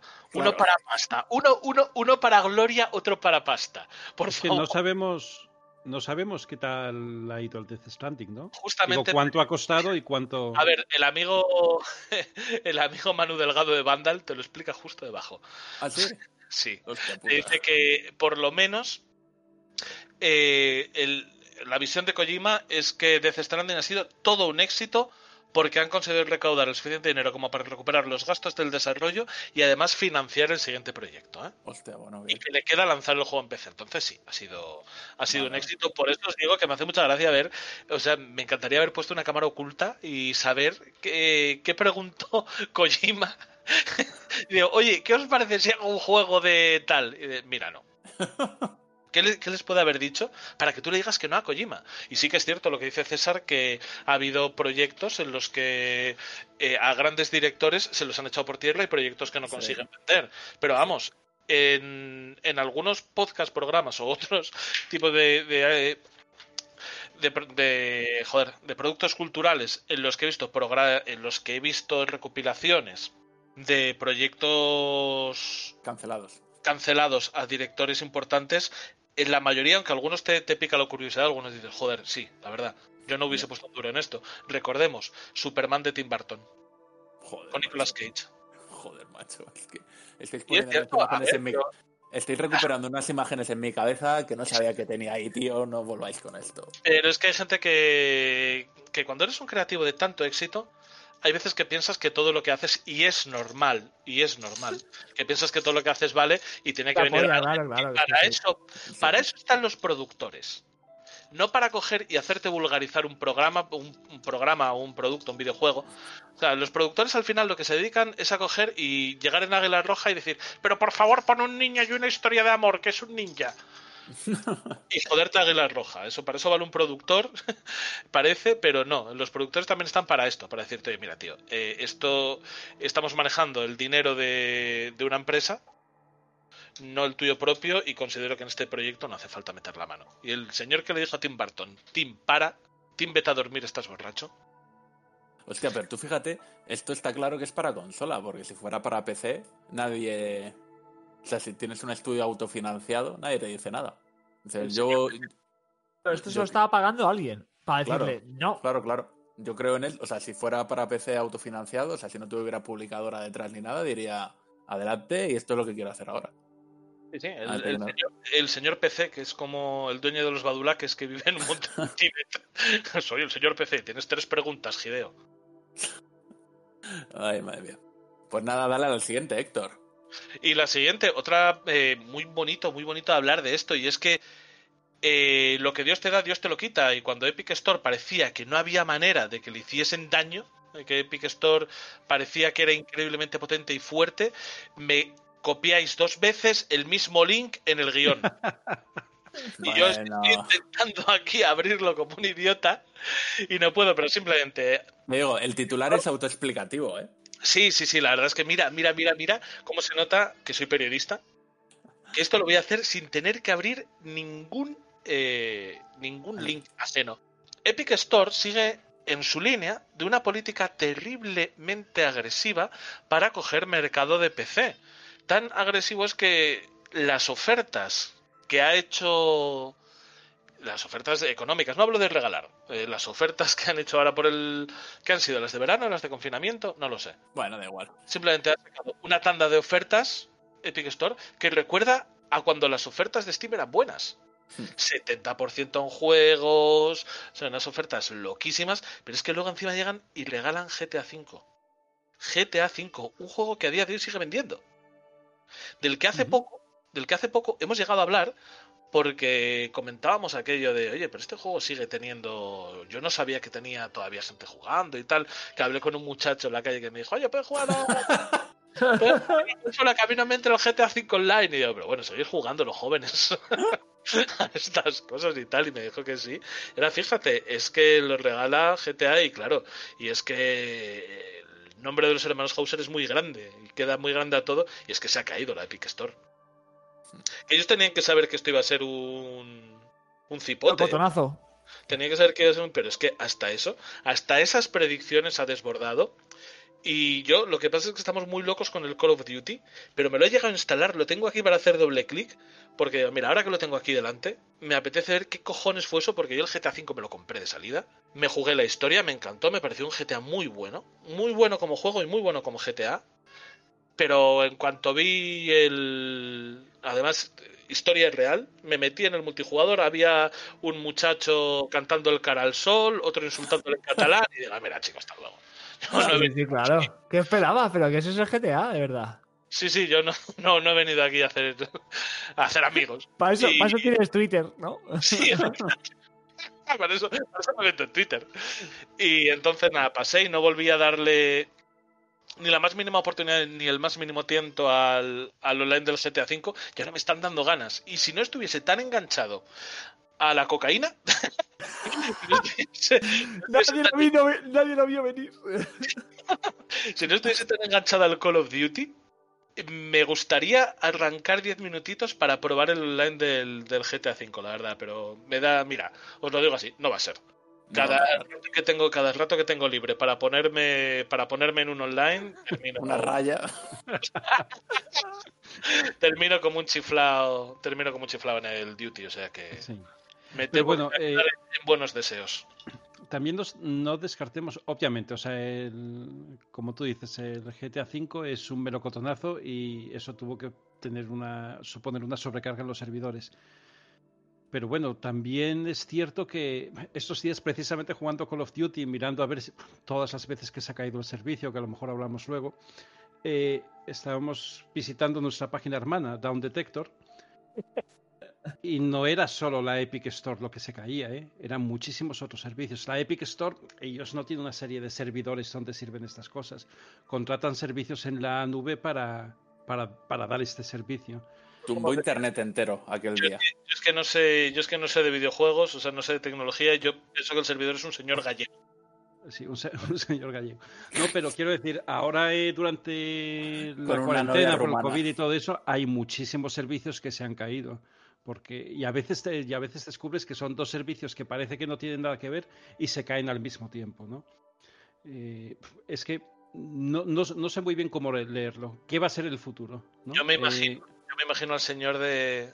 Perdón, es que tengo que hacer el chiste. Me imagino al señor de Store llamando.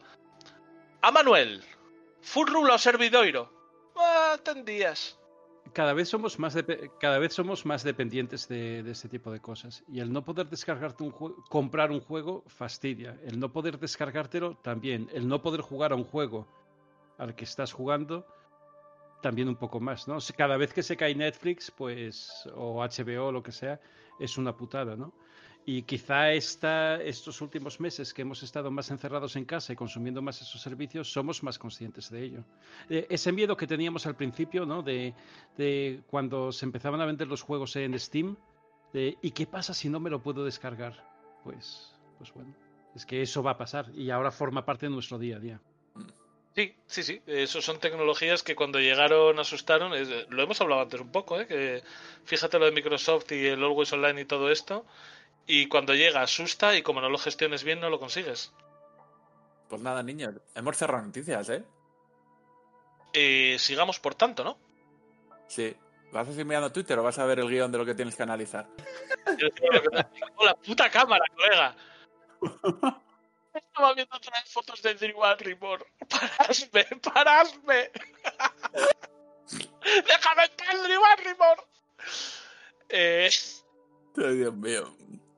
Vaya director de programa. vaya, vaya jingle, vaya jingle para, para empezar el programa. ¡Déjame en paz, Drew Barrymore!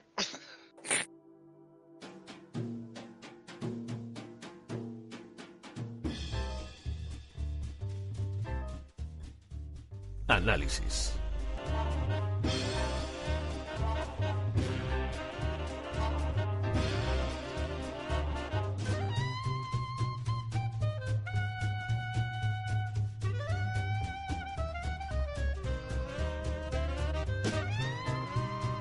Y llega el momento de los análisis. Hoy traemos dos análisis. No sé por qué traemos dos, la verdad. Porque yo por lo menos a uno de los títulos he jugado muy poquito, muy poquito, aunque ya me hago una idea de él. Pero del primero del que vamos a hablar es un título al que ya le he dedicado horas. Para mí está siendo el Dark Souls de los juegos 2D. eh, pero me está fascinando. Gracias a Dios no le puedo dar una nota, porque si ahora mismo le tuviese que dar una nota, me iba a fumar aquello de hay que ser exigentes con las notas downgrade y todo aquello. El primer título del que vamos a hablar hoy es de Streets of Rage 4. Tu culo mi aparato. Había que hacerlo. Eh, Streets of Rage 4 es evidentemente la continuación directa de Streets of Rage 3, el título que salió en qué año salió el 3 para Mega Drive. ¿24? En el 7. En el 94, en el 94. No sé, espérate. No me acuerdo. Eh, no, no, miradlo por Dios porque of Rage 3. Eh, del 94, efectivamente. del 94 ¡boom! Streets of Rage 4 continúa, hace una continuación directa, retomando personajes y sobre todo retomando el estilo gráfico y el estilo y el estilo de juego y la jugabilidad del Streets of Rage 3. Y han hecho lo han hecho más grande. Han hecho un gran Streets of Rage más largo, más exigente, mucho más exigente, con muchísimos más personajes, con muchas más fases, pero aquí y esto voy a empezar por ello porque creo que es realmente lo que, lo que hay que decir. Aquí han hecho algo muy bien. Cuando se analizó Sonic Mania en este programa, se le dio una nota downgrade. No se le dio ninguna buena nota aquí a, a Sonic Mania. Porque se dijo que Sonic Mania Lo era un juego de analizamos. 1995. Si no lo analizamos, esta frase, tal cual os lo estoy diciendo, se dijo en Downgrade. ¿Sí? Vale. Sonic Mania es un juego de 1995 y tiene ese gran problema, que si bien es un dignísimo Sonic 4, es un juego que a día de hoy no funciona, porque está hecho en base a unas maneras de eh, a unas maneras de entender los videojuegos y de entender la duración de un título y lo que le puedes exigir al jugador que se hacía en 1994. Justamente ayer, y os vais a reír de mí, eh, me No. terminé porque me había quedado me había quedado únicamente eh, un templo y medio por pasarme el Zelda eh, Link's Awakening. Me había quedado ahí, se me había retrasado por haberme puesto con otros juegos y esta semana que he cambiado el despacho y me he puesto la Switch demasiado cerca de mi sitio de trabajo, eh, me lo he terminado de terminar y terminado de terminar, qué pleonasmo más feo. Y he tenido que tirar de guía, continuamente de guía de banda, las que son para mí las buenas, porque en el 94 no se respetaba nada tu tiempo. Y, y entonces eh, hay muchas cosas que son simplemente ensayo y error de ir tocándolo todo hasta que algo funcione sin que tenga que tener realmente una explicación lógica. Hay muchas veces que te das cuenta que ciertas cosas que te planteaba eh, Link's Awakening eran simplemente para que le echases tiempo. Y al final saldría. Y si le echas tiempo, no, no era un puzzle, no era tal. Y eso me molestaba mucho. Y con Sonic Mania pasaba en cierto modo pasaba en cierto modo que había muchas cosas que tú llevas a Sonic a toda polla por ahí y de repente nada, pum, unos pinchos en tu puta cara. ¿Y ¿Por qué? Por ir corriendo. Joder, es el Sonic, está hecho para ir corriendo. Eh, entonces, claro, te, te obligan a estas cosas y de aquellas era normal. Y Sonic Mania jugaba con aquello. Sonic Mania tenía estas cosas y decís, pues sí, es un juego excelente que de haber salido en 1995 hubiese sido un melocotonazo. A día de hoy, bueno, Street of Rage 4 no es así. Street of Rage 4 se siente, se toca y se juega como el juego del 94, pero han depurado las mecánicas y le han dado un salto de tres generaciones. Le han dado un salto de tres generaciones en las cuales han ajustado mecánicas que a día de hoy se nos antojarían injustas, como por ejemplo eh, ahora cuando en Street of Rage 1, cuando le dabas a la tenías una serie de cargas, venía un coche, disparaba y limpiaba la pantalla. Eh, luego en el Street of Rage 2, cuando hacías una magia, mira, además qué término más viejuno, ¿verdad? Y qué bonito. Hacías una magia, digo. eh, cuando hacías una, una magia eh, te quitaba vida. Pues ahora han mezclado los dos conceptos. Ahora mismo tienes una magia que es que no te limpia la pantalla, pero hace mucho daño a los enemigos que te rodean, pero las tienes contadas. Y ahora también tienes la magia que te quita vida, pero que al mismo tiempo esa vida la recuperas si haces daño. O sea, si la encadenas eh, con, con otras cosas, esa vida no te, la, no te la llega a quitar. Aunque si te golpean en el lapso, pues sí que te la quitan. Entonces esto te favorece mucho a que hagas combos. Y los protagonistas los han diferenciado mucho más de, de aquel del, del 3, de utilizar a Mac, bueno, a Zan, a Skate y a todos estos. Los han rediferenciado los personajes. Hacen, ahora sí que hay mucha necesidad de convear. Los personajes se juegan muy, muy, muy distintos. Los enemigos son mucho más variados que antes y sí que te obligan a afrontarlos de otra manera. Y para mí es la manera en la que se ha conseguido que yo esté jugando a un juego que dejé, una saga que dejé en 1994. Hombre, Héctor, no la dejaste tú, la dejó el, el La mercado. dejó Sega. La dejó Sega. Hubo un intento de hacer uno para Saturn y era asqueroso. Y no lo volvieron a hacer. O sea, de esa saga que yo dejé aparcada, porque hombre, yo personalmente lo hice, porque no seguí jugando. Me la han devuelto y me la han devuelto a un juego que a día de hoy, si saliese a día de hoy y no tuviese todo lo que conlleva llevar el nombre Streets of Rage, seguiría siendo un juego excelente. Yo, durante mucho tiempo, cuando empezaron a hablar de este juego, vaya chapa que os estoy dando, lo siento. Hombre, es tu análisis, joder. Pero no, no, pero no os estoy dejando hablar porque me estoy encontrando muy a gusto, me estoy encontrando, me, me gusta mucho hablar de este juego, entonces estoy hablando muy rápido. Eh, una de las cosas que me pareció, eh, o sea, eh, el baremo que yo ponía cuando empezamos a hablar de este juego es que fuese tan bueno como Mother Russia Blitz. Yo decía, realmente, ponme. Cuando vi Mother Russia Blitz, dije, joder, chico, va, venga, hazme favor, hazme el fanservice. Mother Russia Blitz es un buen juego. Ponme los sprites. Si no recuerdo mal, lo jugamos tú y yo en mi casa, eh, Rafa, ¿no? Sí, alguna vez, puede ser. Sí, sí. No, no, nos lo terminamos que nos pegamos una pechada porque duraba muy poquito. Decía, "Pero mira, chico, ponme los sprites, este juego funciona muy bien, ponme los sprites y un poquito de historia de, de Streets of Rage, véndemelo y yo te lo voy a comprar, me va a encantar además. Pues esto supera con muchísimo todas mis expectativas. Y estoy seguro, y esto ya es la parte más subjetiva que voy a hacer del análisis, que lo puedo disfrutar yo igual de bien, teniendo toda esa carga de nostalgia, que el muchacho que el otro día me preguntó si me funcionaba el GTA Online. Que a un chico que se acerque, que tenga una aproximación a los videojuegos a partir de la época de PlayStation 2, que un adolescente que pillara el Game Pass, bueno, es que está en el Game Pass, que encima esto, el señor de Microsoft, yo, yo, ya no sé cómo decirle que le quiero. Eh, pero me parece absolutamente impresionante el, juego que se han sacado de la manga y lo bien que han conseguido conjugar nostalgia con jugabilidad. Un juego que puede agradar a cualquier persona sin importar el ámbito de juego en el que se mueva. Y luego ya en cosas un poco más. eh, un poco más visibles, o sea, que dependen menos de mi opinión, un poco más hechos. Lo que está claro es que gráficamente es una delicia. Es una delicia, hay horas ahí detrás. La renovación de aspecto de Axel es increíble, es un poco más pesado, un poco más gordo, con barba. Todo lo que tiene que ver con el diseño de producción, la música, la música que siempre ha sido una cosa increíble en Streets of Rage, vuelve a sonar igual de bien y yo no podría estar más contento con Streets of Rage 4. No le quiero, no le quiero dar una nota, os lo comentaba al principio, porque me voy a flipar. Voy a flipar. Además, eh, he hecho una cosa con la que estoy muy contento, muy contento conmigo mismo y muy satisfecho, y es que me lo he puesto en difícil. Y no os imagináis las palizas que me pegan. lo que Pero- me cuesta pero, Héctor- pasarme cada puta fase. No le des una nota, pero si se la dieras ahora, ¿El qué? ¿Un 12? ¿Un 12? ¿Un 12? ¿Un 12? Es, es el. es- a ver, es que me voy a poner un poco intenso. Es el juego que quería. Es el juego que quería. Yo quería este juego. Yo quería volver a jugar a Streets of Rage y sentirme como me sentía a los 13 años jugando al puto Streets of Rage 2 y lo han conseguido. De hecho, la pena es que Cecilia, dice mi mujer, dice que le horrorizan este tipo de juegos y se niega a jugar conmigo. Pero vamos, y por eso estamos jugando el Minecraft Dungeons, del que hablaremos justo a continuación.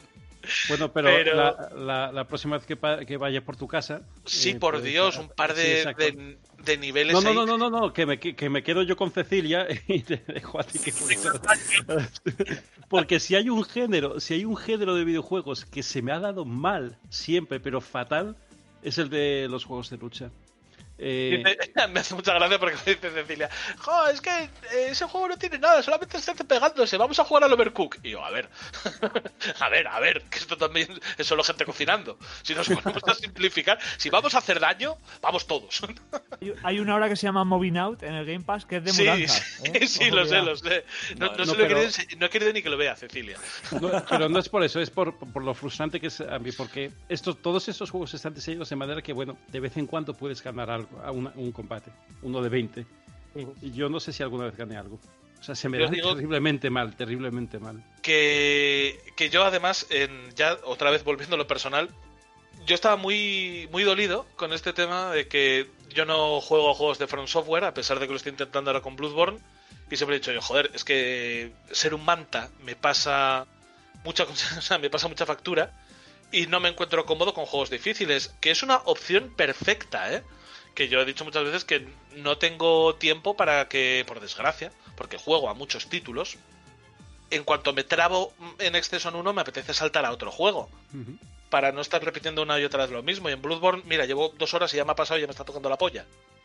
Pero por algún motivo, eh, Streets of Rage, siendo tan lineal y yendo tan a saco a lo que tengo que hacer, no me preocupa porque el modo en el que consumo Streets of Rage 4 es mucho más divertido. O sea, el modo eh, son pantallas de 10 minutos que a pesar de ser muy difíciles, no tengo la sensación de que esté perdiendo mi tiempo, sino que tengo la sensación de hacer un aprendizaje con resultados terriblemente inmediatos y no repito más de la cuenta. Cuando tengo que repetir 20 veces el mismo nivel, pues hay veces que antes de comer, eh, hostia, le voy a pegar 5 minutitos. Y en 5 minutitos hago un intento en la pantalla. Y así voy avanzando poco a poco. Me parece que aun teniendo una dificultad inusitada, la curva de aprendizaje es muy adecuada y es muy respetuoso con mi tiempo. También os digo, cosa mía, lo podía haber dejado en normal o lo podía haber puesto en fácil, ¿eh? Entonces ahí creo que sí que que sí que está acertado con, el tema de la dificultad. Es más, cuando mueres en Streets of Rage 4, te dan la opción de volver a empezar la pantalla y tener más vidas, tener más, más magias gordas, tal, a cambio de reducirte la puntuación. Y esta es la piquilla que tengo que no lo he hecho todavía. Estoy esperando a ver cuándo lo hago. A ver cuándo renuncio a parte de mi puntuación por, por salir con en vez de con, con tres vidas en vez de dos. Ya os digo que que es yo es el juego que quería, es el juego que quería que me diesen y es una de las pocas veces que me he encontrado en el mercado que me lo han dado. Pues me guay. siento como si hubiese aparecido Isabel Gemio por mi casa, sorpresa, sorpresa. Y te hubiera dado el vídeo de Ricky Martin de la mermelada. Hostia, te digo. y me hubiesen dejado 10 minutos a solas con ese vídeo. Me sobran siete. Sí. No, el primero es para verlo. Los primeros siete para verlo, los otros tres para pelármela. Eh, ¿quién, ¿Quién ha jugado Streets of Rage 4? Además. Yo le he dado, yo le he dado un poco y la verdad es que sí tienes razón en, en- en el soliloquio que te has marcado ahora. Madre mía, qué chapa. O sea, es de podcast de, de menuda. Es verdad que le han metido, le han metido muchas mecánicas de juegos de lucha a un juego, a un beat'em up. Le han sabido adaptar muy bien y, y, joder, sí que le da un- una frescura y de, de- de las épocas de ahora. ¿Sabes lo que te quiero decir? Es, es como si hubieran juntado los Street of Rage que ya eran muy buenos, pero que te hubieran metido unos toques del Street Fighter V, ¿sabes? En plan Sí. de Mm. pim, pim. Entonces, eh, te motiva mucho más a buscar el combo, a buscar el, el rebote contra la pared y seguir combeando, a que a lanzárselo a tu compañero y que tu compañero, ¿sabes? Le meta tres, tres mantecaos, te lo deje botando y tú remates. es una, una dinámica muy guapa, ¿sabes? Lo que, lo que han conseguido con eso. Aparte que los gráficos están súper guapos, ¿sabes? La sensación de cada personaje es diferente, lo que pesan, lo, cómo, cómo se mueven, eh, los golpes, la contundencia que dan. Es un juego que, que hace unos meses me acuerdo que había muchos agores, ¿sabes? Que decían, ¡ay, madre mía, qué mierda! Y creo que le- le- si no se las ha cerrado la boca es porque no lo han probado, vaya. Es un pazo de cojones. No y me- es un, no me un puedo tanto creer para que- Game Pass que flipas. Que alguien le haya dicho al Streets of Rage 4 que qué asco. Sí, no, no. Hace meses estaban diciendo un mogollón de peña. O sea, esto si lo buscas en, en internet, lo bueno de internet es que está, ahí lo puedes ver, de que es que madre mía, es que tiene una pinta regular, es que esos gráficos, es que no sé qué, es que no sé cuánto. Y ahora lo juegas y dices, pero, pero, ¿qué me estabas contando, tío? ¿Sabes? Este me parece puta madre. de videojuegos. El decir que Streets of Rage 4 es malo. Puede gustarte más o menos. Pero que detrás hay un trabajo increíble para. para Lo han hecho, lo han hecho Peña, Peña que le ha echado 3.000 horas a los Street Fighter de, de- que eran cuando eran niños se, se quemaban el Street Fighter. O sea, esa peña se lo quemaba. En, en- todas las tardes Pero- le echaba horas. Pero por lo que decís, y afortunadamente también había alguien eh, ¿Sabes? en ese estudio que ha dicho, vale, todo esto estaba muy bien hace 30 años. Claro, claro, pero- claro, claro, efectivamente. Pero ojo, ¿eh? Pero no hagáis un retroclon porque no funcionaría. O sea que Eso además es. de eso, además de, además de fans, además de entusiastas, había gente detrás, gente que sabía de videojuegos. Y gente que sabía cómo plantear un videojuego en pleno, en pleno 2020. Y eso ha sido su gran acierto. Este estudio, este estudio es el mismo que hizo el, el Monster Boy de, de, de- de- de Dragon's Trap, o no sé cómo, cómo se, se llama este, el remake que hicieron, que, que era un Sí. remake solo gráfico. Sí. se le, se le tachó precisamente de que eso, de que solo habían hecho el remozado gráfico, habían tocado nada de la, de la juga- jugabilidad. Y aquí debe ser que han cogido, cogieron apuntes de eso y dijeron, sí, pues espera, que vamos a, ahora vamos a hacer lo que creemos que debemos hacer. Y joder, lo han hecho de puta madre. Han respetado una cosa que a mí me, me vuelve loco, que es muy de beat'em y que estoy convencido por, por la factura del juego, por cómo está hecho, por lo bien que está hecho, que esto lo han hecho adrede. Y es que respetan una cosa muy de, de beat'em clásico, eh, que es el ratio de amenaza. Los enemigos no reaccionan, depende del enemigo y depende de la situación, hasta que no pasas cierto punto.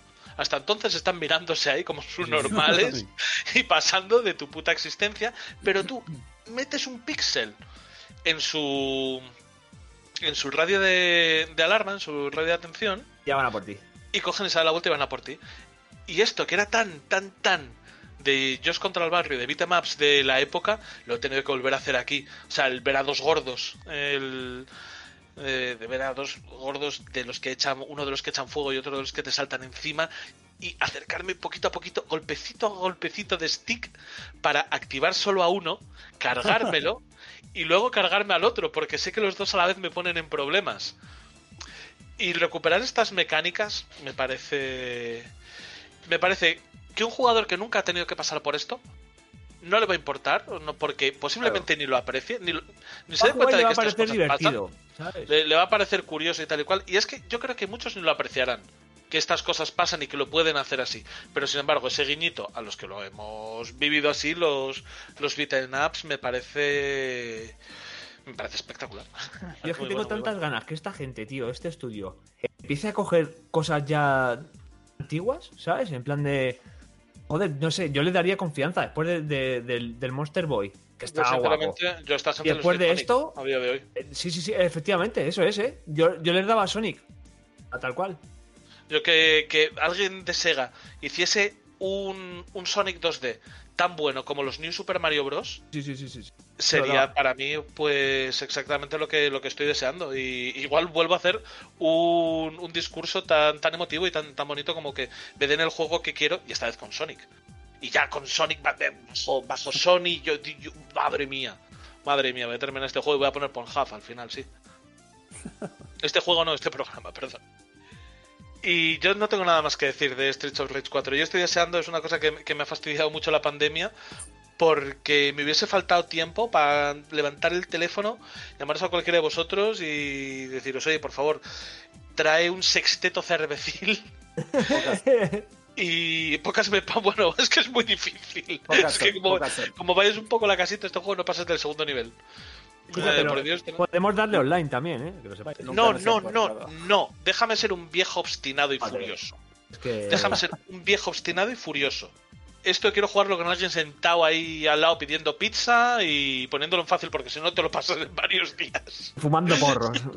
y fumando porros el que, Ay, el que Dios le dé por ahí. mío. Ay, Dios mío. Pero eh, ya os digo que si no hubiese habido pandemia me hubiese faltado tiempo para llamar a alguien y decir, joder, es que se puede incluso, no sé, ¿que ¿se puede a cuatro en la misma consola? Sí, yo creo que sí. No tengo ni por qué elegir amigo. No nos cuento de decir, por favor, traed cervezas y pizzas y porros y vamos a sentarnos aquí y hasta que y hasta Sí, que se enfade mi mujer. Hasta que os eche mi mujer.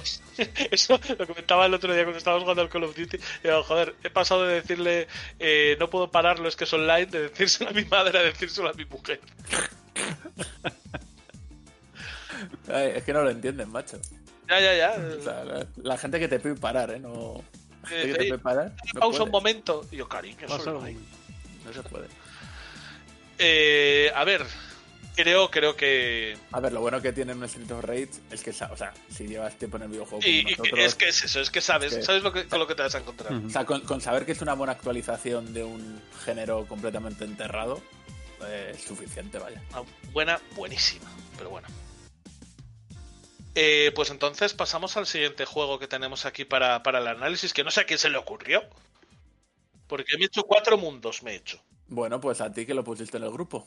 No, yo dije que me lo estaba jugando, dije que era para el estamos jugando. Héctor, a mí me falta uno. ¿Qué te falta? Un mundo nada más para. Ah, para el Minecraft Dungeons. Bueno, pues entonces le volvemos a dar tú y yo. ¿Qué te está pareciendo? eh, de primeras. Os doy un, un- un- un background de, de mi experiencia con este tipo de juegos. Es el primer Perdón, tipo de juego de estos que perdón, juego. Perdona, yo, ¿habéis dicho el nombre? Porque no me ha parecido. No lo hemos dicho ni hemos dicho de qué va. Déjame un segundito. Minecraft Dungeons es la iteración sobre el título de Mojang que han hecho bajo el amparo de Microsoft Studios, que lo que hacen es coger el estilo gráfico, bueno, y, y la ambientación, lore o como lo queréis llamar, de, de Minecraft para hacer un... un- Minecraft Dungeons. Sí, No he sido para, yo. Para hacer para hacer un un RT no un RTS no un action RPG con la franquicia Minecraft Dungeons se ve eh, con cámara cenital como si de un diablo se tratase como si de un Children of Morta o Joder, madre mía, menos mal que se lo he preguntado el nombre del juego del análisis. Porque han, han- han- han entrado a saco. no no no pero es cierto que, que hay que decirlo coño que hay que decirlo se ve como un Children of Morta como un diablo como un Torchlight. Y la verdad es que el género es exactamente el mismo, es pasarte mundos, mundos cerrados, aunque abiertos, con su exploración y tal, y lo que consiste es en ir subiendo nivel, y ese nivel que vas subiendo eh, te sirve para conseguir armas mejores que te permitan matar a bichos más gordos, que te den armas mejores para matar a bichos más gordos, que esto evidentemente es el leitmotiv de, de este tipo de juegos. Ya estaría el análisis. Eh, Claro. Ya está el análisis, Es ya que, es, que, es que, madre mía, tío.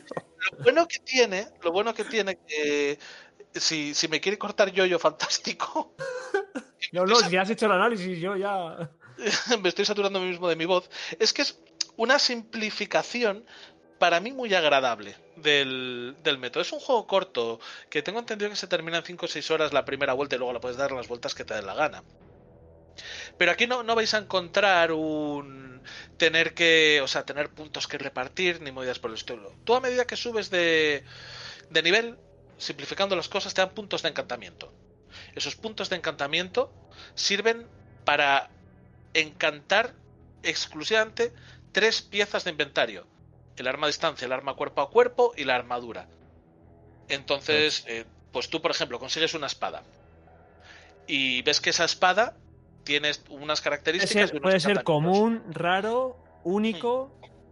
Os voy a poner un ejemplo que se entiende mejor. Si la espada tuviese, por ejemplo, el conjuro eh, llamarada, pues entonces veríais que a medida que le vas metiendo los puntos que te dan por subir de nivel a ese arma, pues va mejorando la llamarada. Luego que encuentras un arma mejor, pues tienes que juzgar si hace más daño de base, si es un arma que te gusta más manejarla y si te viene mejor el conjuro que tiene. Porque tú desequipas la espada que tenías, desmontas el arma para sacar los puntos que Es invertido Eh, de conjuros. los puntos que has invertido y te los pones en el arma, en el nuevo arma. Y luego eso con esos tres objetos que os he dicho única y exclusivamente. El arma a distancia, el arma cuerpo a cuerpo y la armadura. Luego aparte tienes otros tres objetos intercambiables que no se pueden encantar, pero que evidentemente tienen distintas aplicaciones, distintos, eh, distintos efectos y distintos niveles de poder que son lo que se llaman, ¿cómo se llaman? Artefactos, ¿no? Sí. Sí. Los llaman artefactos que funcionan de la misma manera pero sin poder encantarse. Objetos Y así de apoyo.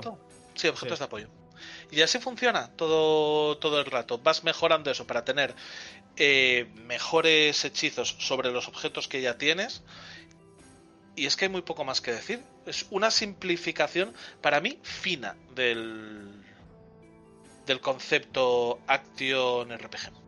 Yo he jugado, sabe Dios que he jugado a esto por mi hijo, porque yo no, no lo hubiera tocado con un palo. Y vaya, eh, bueno, que lo juego porque paso el rato, pero no es una cosa que yo vaya a echar horas solo, ¿sabes? Que me diga, esta noche a ver si se duerme la gente, que, que tengo unas ganas locas de viciarme a esa mierda. Yo lo, lo he jugado eso, lo he jugado en, en pareja, me parece que funciona muy bien. Y os voy a decir una cosa, es mucho más divertido que el Diablo. tiene un problema con el tema de la dificultad que, que es que ya van tres veces que palpo el Diablo por, por esto. Pero entiendo que de Craft no tiene nada, ¿no? Nada, absolutamente nada de craft. De hecho, mira, me gusta mucho que hagas esa pregunta porque si alguien llegase a informarse sobre videojuegos a este podcast, yo lo primero que le diría es que vete a una página que te haga un análisis de verdad, no lo que hacemos nosotros. Vandal. Pero bueno, así. ¿De dónde cogemos las cosas nosotros? que somos como la audioguía de Vandal, chico. Eh, vete tal, pero si alguien me lo preguntase, yo le diría que se olvide que, que tenga nada más que ver con Minecraft, con el juego de Mojang, más que única y exclusivamente en el aspecto gráfico y en la ambientación. Ya está. Porque aquí no hay nada de craft. De hecho, el problema que yo le pongo es que hay veces que por el aspecto gráfico no se puede saltar, entonces solamente puedes superar automáticamente obstáculos de un cuadradito de altura y hay veces que me cuesta moverme por el entorno al estar hecho todo en, bloques tan, tan- tan monolíticos. como- Es un objeto que literalmente es como la pluma del Zelda que te permite saltar, que hace exactamente lo que la pluma del Zelda te, te permite saltar. La del Link's Awakening, que es un, un recuadro nada más. Y eso es el único salto que vas a tener. Por eso entonces, eh, lo que más tiene de Minecraft, que es el aspecto gráfico, es lo único que le da algún problemilla. Y bueno, la historia es muy sencillita, pero muy graciosa, muy fácil de seguir y tal, y hombre, se disfruta. Y es un juego que... que eh, le voy a dar un 6, toma, ¡boom! 6. Sí.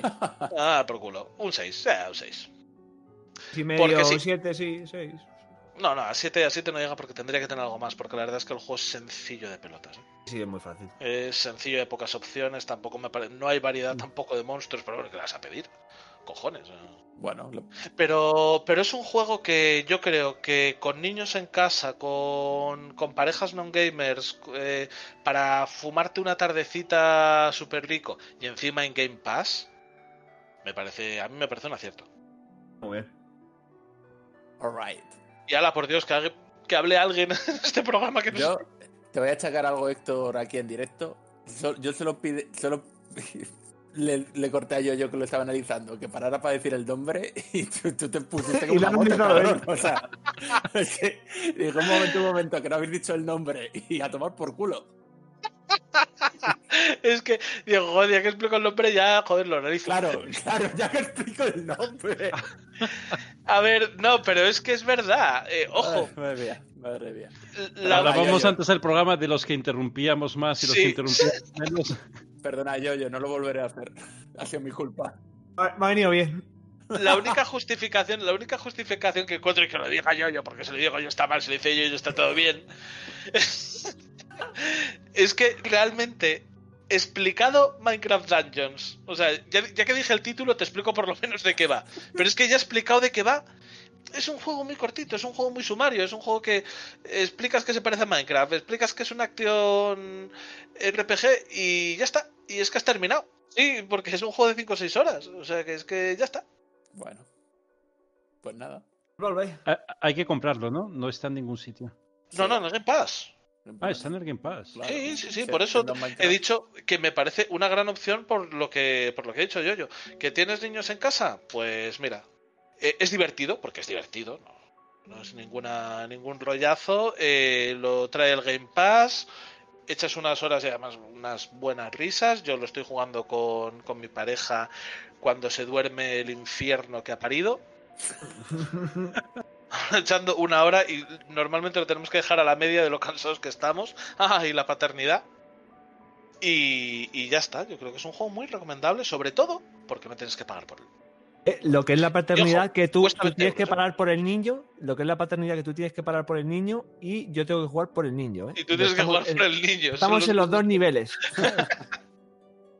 Y, y bueno, de todas maneras, eh, una persona que le guste mucho este género, que tenga ganas de jugar algo gracioso con, con un, con un chico, con un crío, son 20 euritos. ¿eh? Yo es un juego que me podría incluso llegar a plantear comprar. Y ya está, es que no hay nada más que decir, ¿no? ¿Yo, yo? Yo lo has dicho todo. Por favor, dejad de echármelo en cara.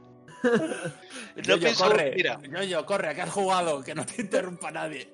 te digo una cosa. Tres minutos sin hablar. A partir de ya. Bueno, espera, espera, espera. espera. Eh, Para, para, que tres minutos igual es pasar.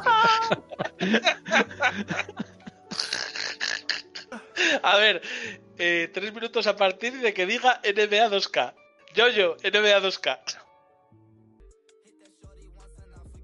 Pues eh, yo he estado jugando al NBA 2K20, eh, que, que si está sonando un teléfono de fondo, no os asustéis, no lo va a coger nadie, creo. Al NBA 2K20, que si se lo dices a- a la- al, al asistente de Amazon que te lo ponga, te dice iniciando NBA 2K, 2 Kelvin elevado a la vigésima potencia. Esto es 100% real. Eh, tengo porque lo tenía en el pass, pero bueno, luego lo pusieron por 3 euros de rebajas y tal, y ya dije, bueno, pues total, me, me lo quedo para la saca por lo que pueda pasar. Y empecé el modo mi carrera y yo qué sé, es el NBA 2K20, es que no, tampoco te, tienes que rucar mucho, es el mejor juego de que hay, vaya. O sea, el rollo de mi carrera, pues bueno, es lo que te puedo decir que rollito de las historietas, ¿no? Que se puso de moda hace ya unos años con lo del Spike Lee y el, el camino del FIFA y estas cosas. Empiezas en la universidad, ahí, que eres el, el capitán del equipo, pero eres un poco el, el defensor de las causas sociales, ¿sabes? En plan de. Y- qué puto flipa, tío. No Ah, puedes es- ser simplemente un jugador de baloncesto que es bueno jugando y está en la universidad enchufado. No, estás, estás en la universidad y, y resulta que se, se lesiona un, un reserva, sale del, del banquillo y se lesiona la rodilla. Y tú, es que por cierto, tu entrenador en la universidad es Idris Elba, ¿eh? Ojo, cuidado. Hostia, Entonces, puta. lesiona la rodilla, ¿no? Y le tienen que operar. El, se hace la, la triada, la liada padre, ¿no? Le operan y tal, y, y le quitan la beca del baloncesto. Entonces, claro, tú te enfadas, te enfadas muchísimo y dices, ¿cómo? ¿Por qué a, a mi colega a este que es, es todo buen- toda buena gente y está estudiando bien y tal, gracias a esto? Va, la tienes ahí, tienes movida con el, con el entrenador y tal, y Pascual, eh, eh, y decides abandonar la universidad. Se empieza ahí como un periplo de, de decisiones, en plan eh, de- del viaje de vuelta a casa, porque claro, tú ya decides dejar la universidad porque son una panda de puta. Haces escala en donde, dependiendo la, la ciudad que elijas, pues tienes a LeBron James, a Anthony Davis y a otro que no sé, no sé quién sería, porque yo me conozco solo dos.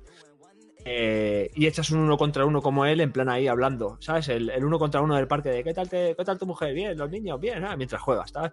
Entonces te presenta al, Yo solamente Ah, me imagino uno contra uno. Han pasado tres minutos. Uno contra uno eh, si fuese una versión de fútbol en España con Dani Huiza o con Guti. Uy, ojalá. Acabar de ahí al bar directo.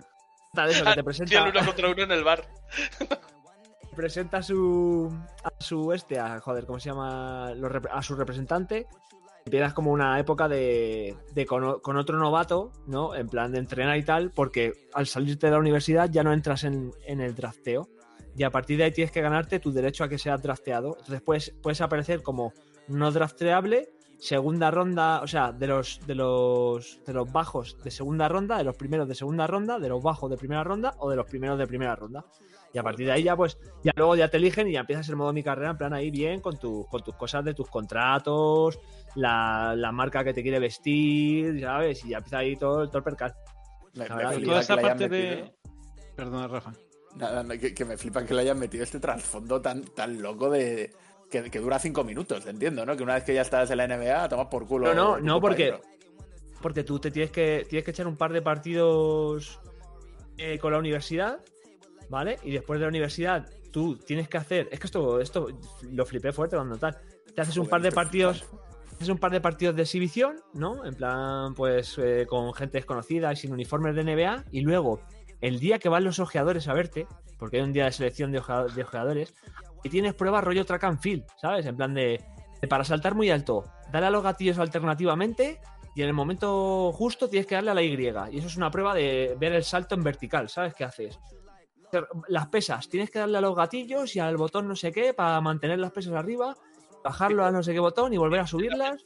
A mí no me gusta el no me gusta el baloncesto, pero cada vez que oigo a gente hablar con esta pasión de lo que hace 2K con el baloncesto, me dan unas ganas de que pillen de o pillarme yo el NBA 2K o de que pillen el fútbol, porque es que me, me molaría un montón. Ojalá, ojalá pillas en el fútbol, ya te lo digo, porque mm, eh, flipas, ¿eh? O sea, un modo, un FIFA con esto, pff, fantasía.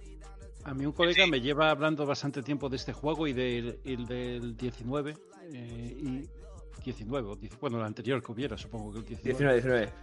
Y, y por ese modo historia, y la verdad es que me volvió un poco loco, pero yo jugué, tengo, de hecho, tengo comprado eh, un, un NBA 2K, no sé cuál, del primero o segundo año de la Xbox One, y joder, me pareció tan difícil, porque tampoco sigo mucho el baloncesto, pero jugar al baloncesto es jodido.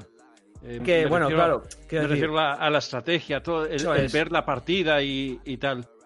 Y me echaba un poco para atrás. Pero luego de este me llamó todo este modo de historia que hay alrededor. Y lo que te iba a preguntar es un poco, creo que lo que preguntó Rafa, ¿no? O sea, esto no es, no es a modo de intro de juego, es a lo largo de todo. eh, Una vez que ya estás en, no sé, en la NBA y todo eso, sigue habiendo roleo. Sí, sí, sí, por supuesto, por supuesto. Las ruedas de prensa y, y te, y te enfadas y tal, ¿no? Tienes, tienes. Lo primero es que tú, al llevar solo a un jugador, tú tienes que saber desenvolverte en la posición que has elegido cuando te has, te has construido el jugador. Ajá. Entonces, eh, una vez tengas eso, eh, la cosa es, tú tienes que tener un comportamiento dentro de la cancha.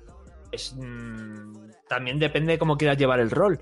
Yo soy un tío de, yo llevo el rol de un tío de equipo. O sea, yo no intento no fallarle a los compañeros, porque si le fallas a los compañeros, la química te baja, te- no te pasan, te putean, ¿sabes? En plan de que al final puede llegar un momento de, de tensión real en el vestuario en el que tengas tú que pedir el traspaso o el equipo en sí, la franquicia, diga, mira, eres un tío que es muy problemático en este vestuario. Y Entonces, suena de vicio. vamos a dar, te vamos a dar boleto porque aquí no encajas. Es que y- suena de bien, macho. También, claro, esto depende, eh, tus actuaciones en el campo provocan que, que- que tengas contratos, porque claro, tú el- con los partidos ganas dinero virtual, que también puedes comprar con dinero real, pero bueno, ganas dinero virtual para mejorarte tu, tu jugador y comprarle pues cositas, ¿no? Comprarle los, los protectores estos de codo, los calentadores y las movidas. Mm. Pues entonces, cuando tú eres un tío eh, que empiezas a hacer jugadas destacadas en los que la gente, pues, te- por ejemplo, eh, coges un rebote, ¿no? Como en mi caso, tiran de tres, coges el rebote en el aire, te haces un campo a campo, te vas de dos y entras a ganar, te haces un mate. Pues eso te sube los seguidores, ¿no? Aparecen como en las gradas unas, unos pluses, unos máses verdes y te dan seguidores. Cuanto más seguidores vayas teniendo, las marcas se van interesando en ti y te ofrecen contratos. Esos contratos, por ejemplo, el último, yo esta tarde antes de grabar, que he firmado el último contrato, lo he firmado con la marca de auriculares Beats, ¿vale? Y te ofrecen dinero por ir a un acto publicitario, descuento en sus en sus propios em, productos dentro del juego, ¿vale? O sea, para que tu jugador lleve unos cascos Beats cuando baja del autobús, ¿sabes? Y esas cosas. Y eh, ¿cómo se llama el otro? Ah, es que no me sale. Eh, Una, bueno, una, por así decirlo, unas, unas metas por objetivos, ¿no? Entonces tú puedes negociar. Yo, por ejemplo, me he subido el dinero que me den del acto publicitario, me he subido en vez de cuatro, cinco, cinco objetivos para que me para elegir y me he bajado el porcentaje de, de descuento porque yo no me compro cascos de mierda ni cosas de esas, ¿sabes? Yo todo lo gasto en, en las habilidades del jugador. Me han aceptado la movida y tú eliges. Yo he elegido, por ejemplo, me dan una moneda por cada punto que meto, tres monedas por cada asistencia, 40 monedas si soy jugador del partido, 50 monedas si tengo una valoración de compañero de A o A más, ¿sabes? Entonces tú vas eligiendo y así es como vas construyendo el equipo. Yo, por ejemplo, el- al, acabar la primera temporada, acabé el tercero como el mejor rookie del año, en el segundo equipo de mejor defensor. Y entonces ya ahí es cuando lo, el te, te ofrecen o renovar o quedarte como agente libre. Yo renové, por ejemplo, ¿sabes? Yo estaba en los Bulls, me, me draftearon los Bulls y, y claro, y voy con toda la entrempada padre con, con la movida de. Te, ju- te juro, yo, yo que te lo iba a preguntar. Si esto venía por el. Sí, sí, sí. Esto es, si esto eh, venía una, por lo del documental. esto es una esta directa, una- un acto directo por ese documental. Hostia, qué bueno. ¿Sabes? Y aparte, eh, que es eso, que el, que el documental es que son cosas que encima, como yo viví en esa época, yo me, a mí mi hermano me levantaba a las 2 de las y pico de la mañana para decirme, eh, escucha que está la NBA, la NBA la final, vamos a verla. Y la veía junto a él. Entonces, esto es, para mí es tener otra vez 12 años y estar con la enganchada padre. Y ya te digo, el juego es, es increíble. ¿Se ven los negros muy negros? Se ven, eh, se ven que te ahogas, chaval. Joder, madre mía, es que qué cabrón. Pues es que, chico, me, me acabas. Es que me- a mí, no gustándome nada el baloncesto, me acabas de dar unas ganas de jugar de la hostia. Ya, ya, y a mí también, la verdad. Dios, que pillen, que pillen el de fútbol, porque mi gran ilusión que sería que pillasen el, el rugby y tuvieses que hacer una prueba de rollo track and field en el tercer tiempo para no mearte encima. Han pillado, han pillado los de 2K, han pillado el golf. Ahora, ojo, cuidado, ¿eh? Pues hostia, como ponga la Tiger Woods, los videojuegos van a ser la polla. Track and field, chaval. Qué que bueno. tienes que ir a una manifestación en, ¿En en el barrio de Salamanca y tal. ¿En ¿no? sitios puedes poner Burundanga? Para, para Tiger Woods. No, no, pero. Pero sinceramente, ojalá pillas en el fútbol porque es que yo con el baloncesto no, no tal. Y aún así casi me están dando ganas de jugar. Te digo, yo veo este juego y, y es normal que los de Electronic Arts digan, este año no salimos del vestuario. Claro, o sea, es normal, ¿no? ¿A ti te parece normal que hayan dicho que para qué voy a hacer una NBA Live si van a venir aquí a Imagínate, violar? el NBA Live es un tío que va a salir al campo de fútbol ah, del, del vestuario.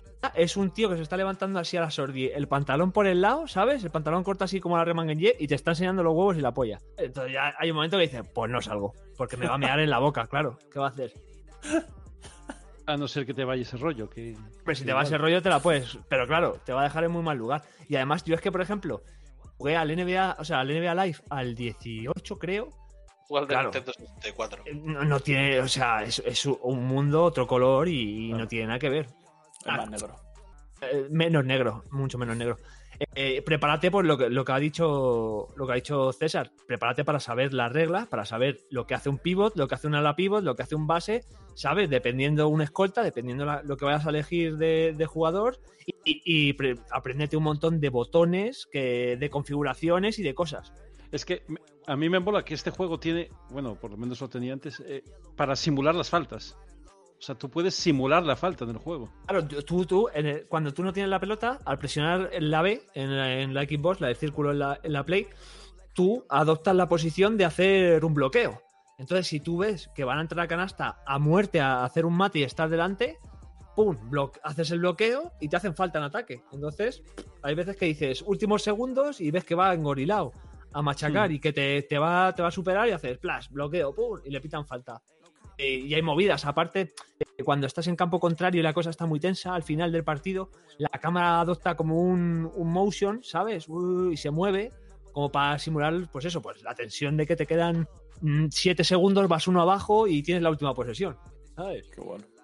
Muy bien, Joder. muy bien. Eso, claro, eh, yo sé, es que es, es- es el NBA 2K. Ya, es- no hay nada nuevo, es la hostia de juego. Joder. Pues, Puta madre. Pues descargando. ¿Dónde los regalaron, por cierto? El en el Game Pass está. Pass, Madre Pass. mía, madre mía. Madre mía, Prepara, es que prepara puta 80, madre. 80 gigas en la consola, 80 y pico gigas, ¿eh? No, no, no, no. No lo voy a hacer porque. Porque no lo voy a jugar, pero es que, chico, el Game Pass otra vez. Hombre, mm, pero igual, igual no jugar, pero la primera experiencia de coger el jugador al principio, el draft y todo eso, para Hola, sí. pillar un poco, saber de qué trata. Y luego, sí. luego, escucha, y luego los partidos, un partido normal, un como un FIFA, están, hay- están los equipos míticos, están los Bulls del 91, del 92, del 93, del 95, del 96 y del 97. Ah, son están todos los, los- modernos. eh, no, no, están todos los, todos los equipos modernos y luego están equipos de leyenda que han ganado anillo de NBA y son, son equipazos, los Detroit de los, del 89 y del 90.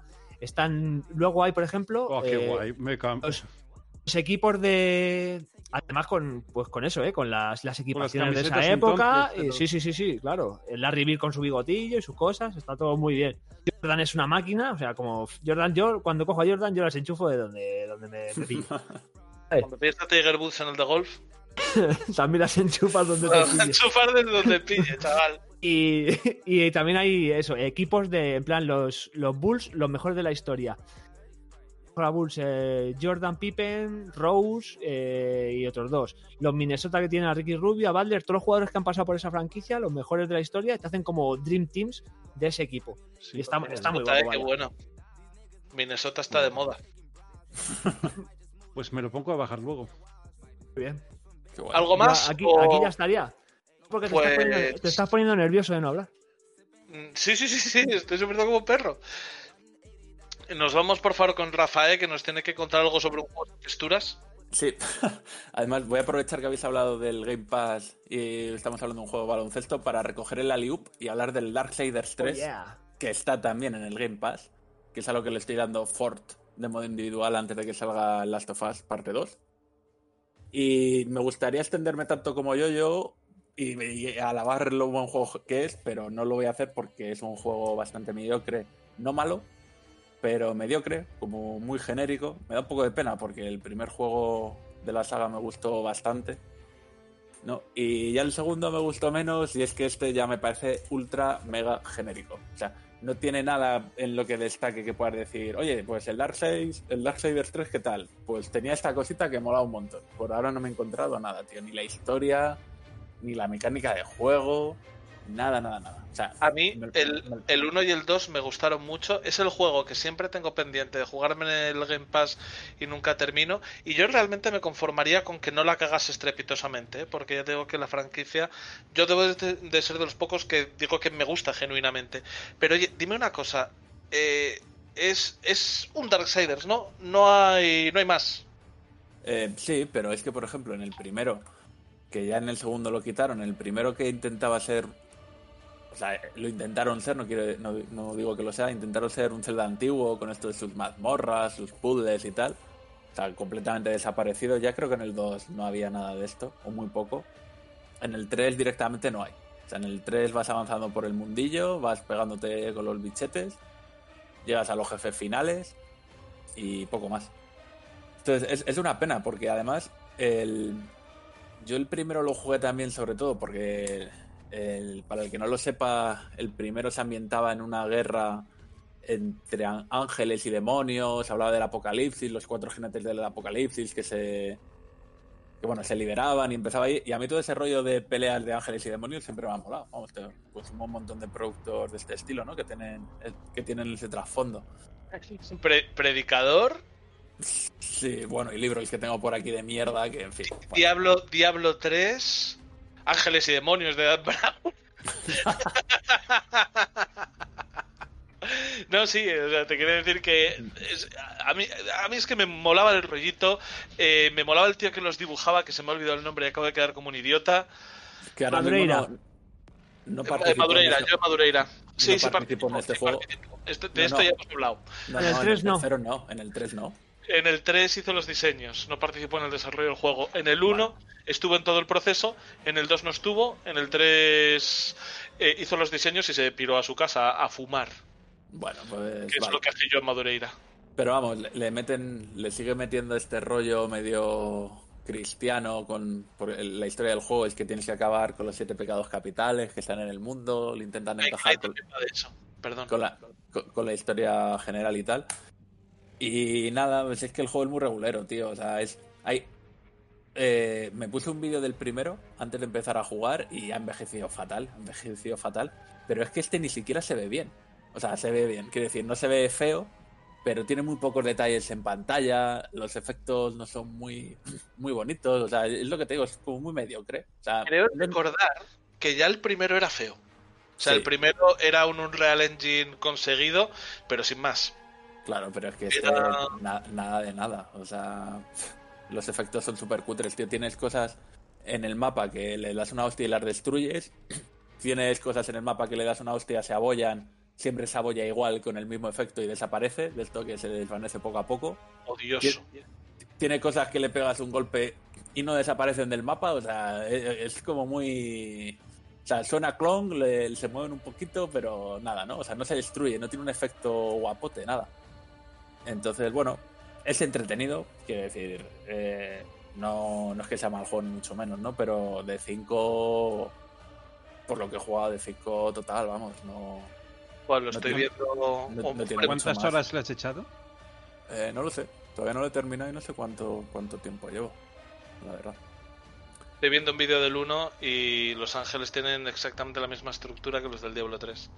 Y sí, es lo que yo recordaba. eh, que no aciertan nada, a lo mismo que tampoco fallan nada. Escenarios bien dibujados, eh, buena tasa de frames, pero un poco vacíos. Sí, no. repetidos. Pero, es que el primero, el primer juego lo podía tener, pero el tercero ya no. Ha habido una cosa que he hecho, que ha sido mirar cuándo salió, y es que salió el mismo año que el God of War. Tío, no, no puede ser que haya... Sabiendo que son producciones diferentes, ¿no? Pero cuando sales el mismo año con un juego tan parecido, eh, que tú lo hagas tan así, canta... Es que canta, tío. Es que no... Lo, último que te pregunto a este respecto. Yo, una de las cosas que me gustó mucho de, de esta saga es que se, se defendía y se llamó, y además acertaban, ¿eh? con que era un Zelda, por su estructura, con el, con el combate de God of War. ¿Se sigue manteniendo esa estructura? ¿Darle importancia a los combates, al conveo y a todo esto, con esa estructura Metroidvania casi de eh, objetos que te permitan ir avanzando por templos? A ver, e- es un poco lo que he dicho antes, que el primero sí que parece un Zelda. En este caso ya no hay ni mazmorras ni nada, o sea, no tiene nada de Eso, Zelda. Justo, justo eso, justo no tiene nada de Zelda.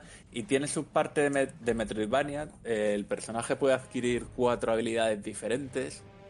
Y según las adquieres, pues imagino que podrás volver a partes del mapa pasado para pasar por ellas. Yo no lo estoy haciendo, ¿eh? O sea, porque yo, yo creo que yo creo que lo que te va a dar es pues puntos de extra de estos para luego mejorar tus armas o, o almas, que es como la moneda del juego con la que pillas mejoras y tal, ¿sabes? Entonces, bah, es que paso. Nada, es que- nada que ver, nada que ver con el primero entonces, mira. Nada, nada. No, no, no quiero gastar ni un segundo volviendo a una zona del mapa simplemente para que me den, yo qué sé, mil monedas para... Es que me da Ni, igual. ni 2000, ni 2000, ni 10.000, por lo que me estás contando es un juego que no tienes ninguna gana de rejugar y Nada. que quieres fumártelo y que se acabe. Lo- me lo quiero terminar antes del 11 de junio, Y poder, corriendo. pasar, y poder pasar al NBA 2K. Eh, vale, ¿alguien algo más? ¿No? Pues, pues venga, seguimos, seguimos con nuestras cosas de downgrade. Y ahora le ha tocado el turno a, a, a, a- mí. A mí, a mí, pero no voy a hablar. No, no voy a hablar. No voy a hablar. No, a ver, Bloodborne, eh, yo después de esto que conté un poco al principio, que había planteado en Twitter la disyuntiva de bien jugar a Bloodborne o a, o Animal Crossing, en, en la disyuntiva más tonta del mundo, porque no tienen nada que ver un tipo de juego o el otro. Al final, mira, pues como un amiguete me había dejado Bloodborne y lo tenía por aquí, me puse otra vez con un Souls a ver si consigo que me guste alguno después de que no me haya gustado el Darksiders 1, de que no me haya gustado el Darksiders 2, de que no me haya gustado el Darksiders 3 y de que no me haya gustado el Sekiro. Estás diciendo Darksiders en vez de Dark Souls. El Dark Souls, perdón. perdón, perdón. De que no me haya gustado ninguno de ellos de From Software, pues le doy otra oportunidad a otro. Yo no sé quién me ha enseñado a gestionar mi tiempo. Yo te Y lo bueno. puse en Twitter, ¿eh? Que dices, Sí, sí, es sí, que sí. ¿dónde vas? ¿Dónde vas con, con todo el histórico? Sí, sí, sí, pero por lo menos ya te digo, como no me ha costado dinero, pues digo, mira, pues lo veo un poquito y en cuanto me canse tal y me echo parte... Lo único que he visto es que solamente me han puesto un pasillo para tirar por adelante, que es exactamente lo que quiero. En el momento en el que vea un, un cruce de caminos, lo dejaré, posiblemente. En el momento en el que me den más de una opción, lo dejaré. Pero mira, por el momento todo lo de From Software tiene un combate muy, muy disfrutable, muy disfrutable, muy basado en el peso, en el alcance, en la gestión de la estamina. Y a mí, para mí, eso es el, el gran acierto del juego. O sea que bueno, ya, ya. No, no creo. Sinceramente no doy un duro porque el próximo día no se esté haciendo un análisis del, del Animal Crossing. porque haya abandonado aquí. Bueno, pues para no querer hablar. Pues tampoco ha he sido hecho muy nada, rap- chico, ha sido cronometra. Pero pensé que te lo ibas a saltar y que ibas a hacer no quiero hablar y luego cuando me tocara a mí hablar ibas a comentar el mío también. es, que, es que yo lo veía venir, que también voy a dar la chapa en el tuyo, entonces, joder, hay, Entonces, que, no hay que sé si gestionar, hay que gestionar, Héctor. no sé si decir el título o que lo digas tú. Mira, lo dices tú y yo te interrumpo. Venga, vale, pues pues el eh, Call a ver, Modern Warfare, eh, que estamos jugando mucho. pues mucho, mucho bastante. Ah, bueno, pues eh, vamos a ver. Eh, decía antes que, que quería probar el Red Dead Redemption y no lo he probado. Me he comprado el Ano 1800 y todavía no puedo jugar con Viano. Ni con, ni con los Y- 1799 anteriores has jugado, o sea, mira. Y, y yo creo que va a ser así durante una, durante una temporada. Y no por el hecho de que jugar, que también un poco nos pasó con, con otros juegos a los que jugamos antes, el Rainbow Six, el... Lo diré, hombre. El Battle Royale, el PlayerUnknown's Battleground, Sí, el Battleground. que, que, que aparte del juego en sí, tiene el hecho de jugar con los colegas, ¿no? Y, y aprovechas el tiempo, pues, además ahora que nos vemos menos, pues, pues para jugarlo. Pero yo creo que es un juego genuinamente bien hecho. Bueno, con matizaciones lo de bien hecho. Es un, eh, un juego muy bien diseñado que le ha dado una vuelta de tuerca a lo que nos proponía el, el PlayerUnknown y, y yo creo que a estas alturas hemos jugado más este juego que al PUBG, ¿eh? No Yo no. estoy seguro, pero Seguro. Yo sí. pero, pero yo creo que sí. Eh, ¿Qué comentar? Aparte, aparte de, del obvio, bueno, pues que es un juego de claroscuros. Es un juego eh, muy bien, muy bien hecho. La parte de Battle Royale, la de Warzone, me flipa. El nivel de detalle que tiene el mapa con el tamaño que tiene. A nivel técnico los gráficos son muy buenos. A nivel de diseño de las mecánicas, de las armas, todo, todo muy guay. Pero también a nivel técnico, pues hemos tenido problemas muy serios, que lo comentábamos antes también, eh, de, de- de conectividad con los servidores, eh, que a veces es, lo decimos muchas veces, ¿no? Eh, es un juego que tiene que ser muy, muy bueno para que sigamos jugando después de todas las frustraciones que hemos tenido a la hora de intentar conectarnos, ¿no?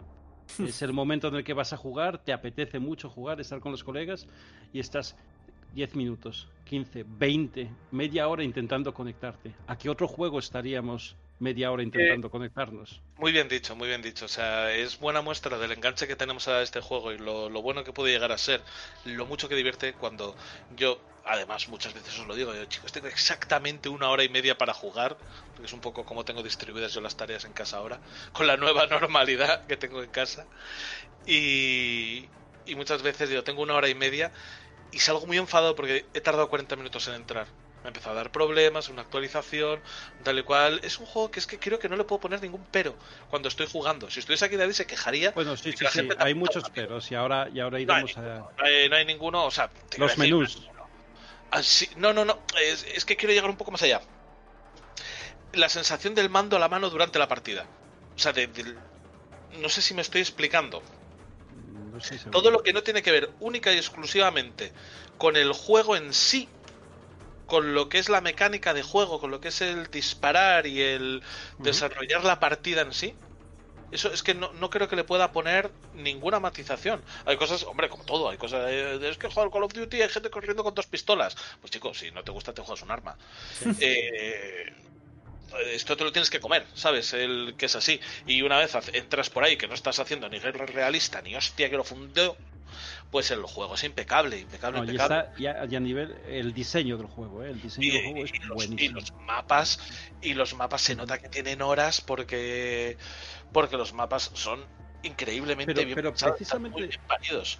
pero luego es que yo Pero precisamente por, por lo bueno que es en lo que es bueno, es por lo que contrasta tanto las cosas en, eh, en lo que es malo. Yo que sé, hay veces que te saca de la partida, te saca de la partida, te instala un parche, te vuelves a conectar, estás 15 minutos esperando en la cola, luego te saca otra vez, tienes que esperar otra vez en la cola para entrar, a lo mejor no te llega a funcionar nunca.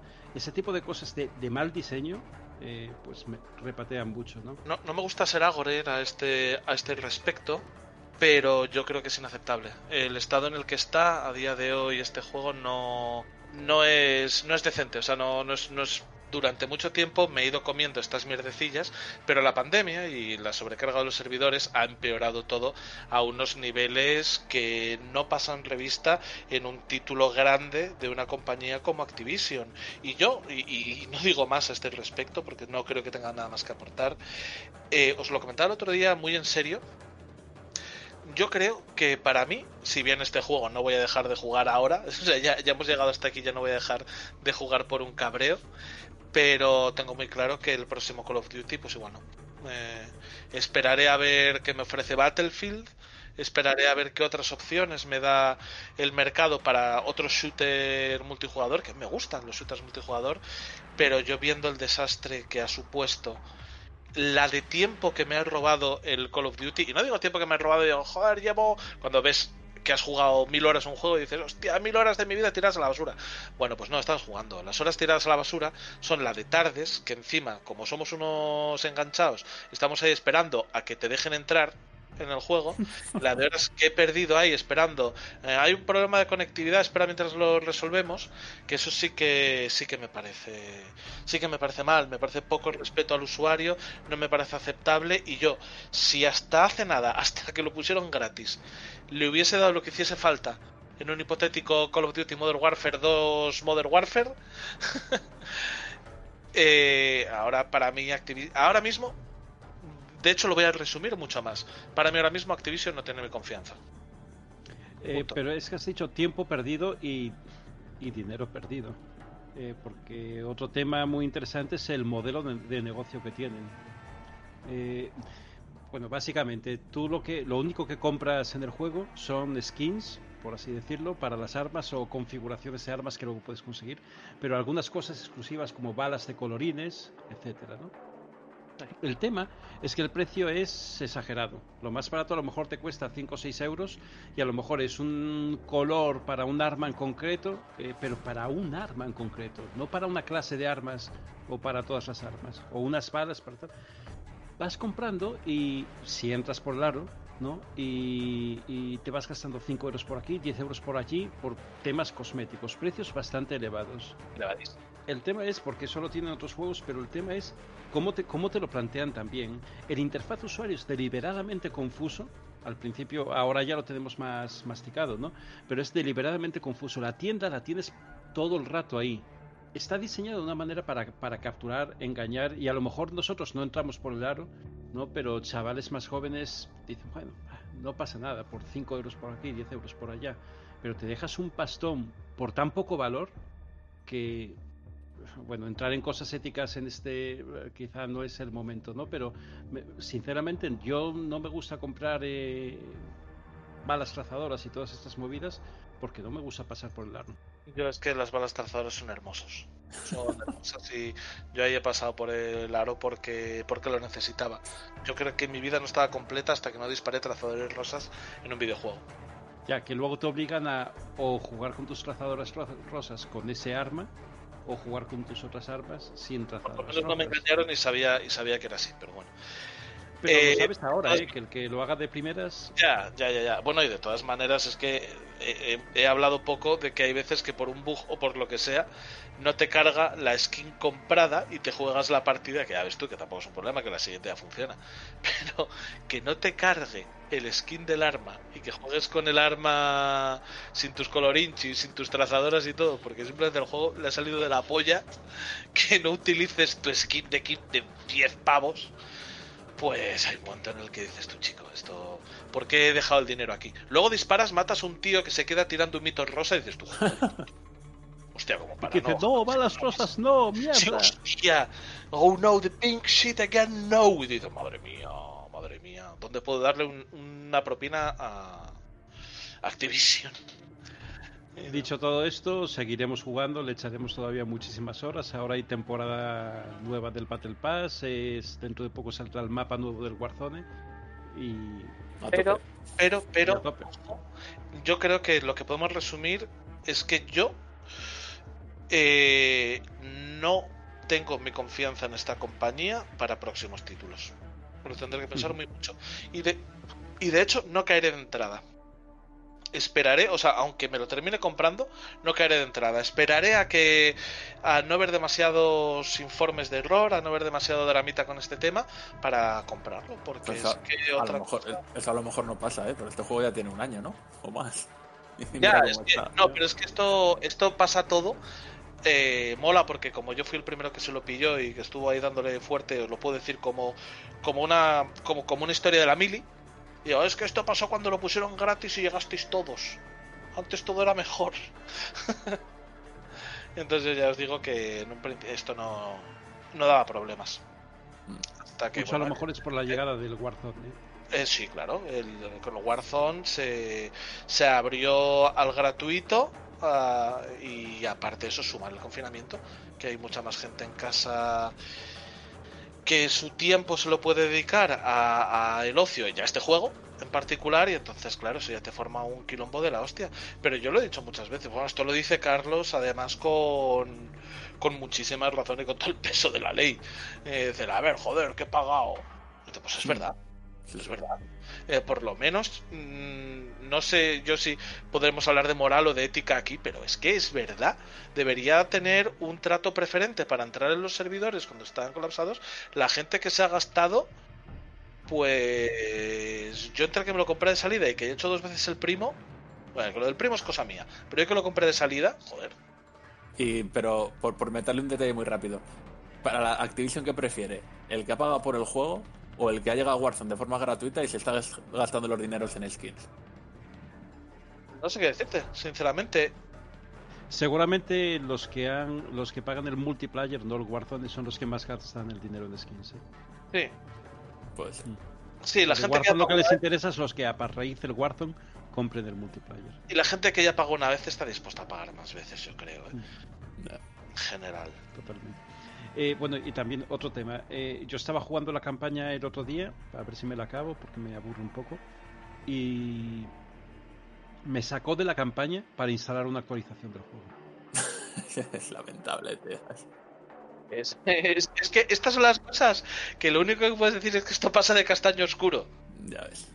Yo, hay, hay una cosa que, que es un detalle muy tonto, ¿eh? que es un detalle muy nimio, pero cuando la típica expresión de la gota que colma el vaso, me ofende de tal manera que por ciertas configuraciones de patrulla el juego te deja encerrado, no puedes ni abrir tus armas, ni abrir la tienda, entonces esperas a que la gente tal y digo, joder, no sé, tengo tiempo, o sea, mi tiempo de, de jugar a videojuegos con mis amigos, estoy aquí esperando, mirando el Twitter en el teléfono para porque porque esto porque los menús me han dejado en un punto muerto hasta que alguien se decida hacer algo.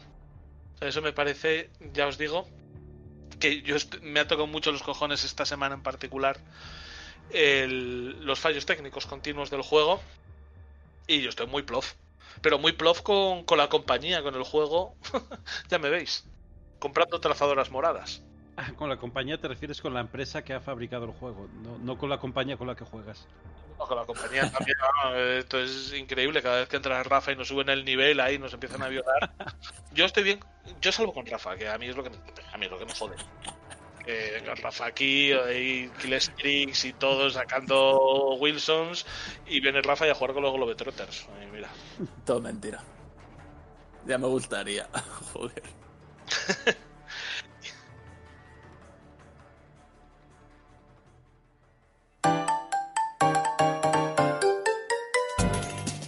Y con esto llegamos al final de esta edición de Downgrade, el último downgrade, esperemos, de la cuarentena. Eh, un downgrade pequeñito, como cantaba Daniel Dijes. Un downgrade que hemos hecho muy, muy, muy, muy en familia, pero creo que. Creo que disfrutaréis de él. Bueno, esperamos que disfrutéis de él la mitad de lo que nosotros hemos disfrutado haciéndolo. Tampoco es mucho, pongo el listón muy bajo en lo de disfrutar. Y antes de que cerremos, permitidme que me despida de todos los amigos que están aquí conmigo en internet. Empezamos por despedirnos. César, por favor, di adiós. Hasta la próxima. Rafa, por favor, di adiós. Hasta luego. Yoyo, dime adiós. Hasta luego, chicos. También se despide un servidor de ustedes, Héctor Camba. Y por último, di adiós.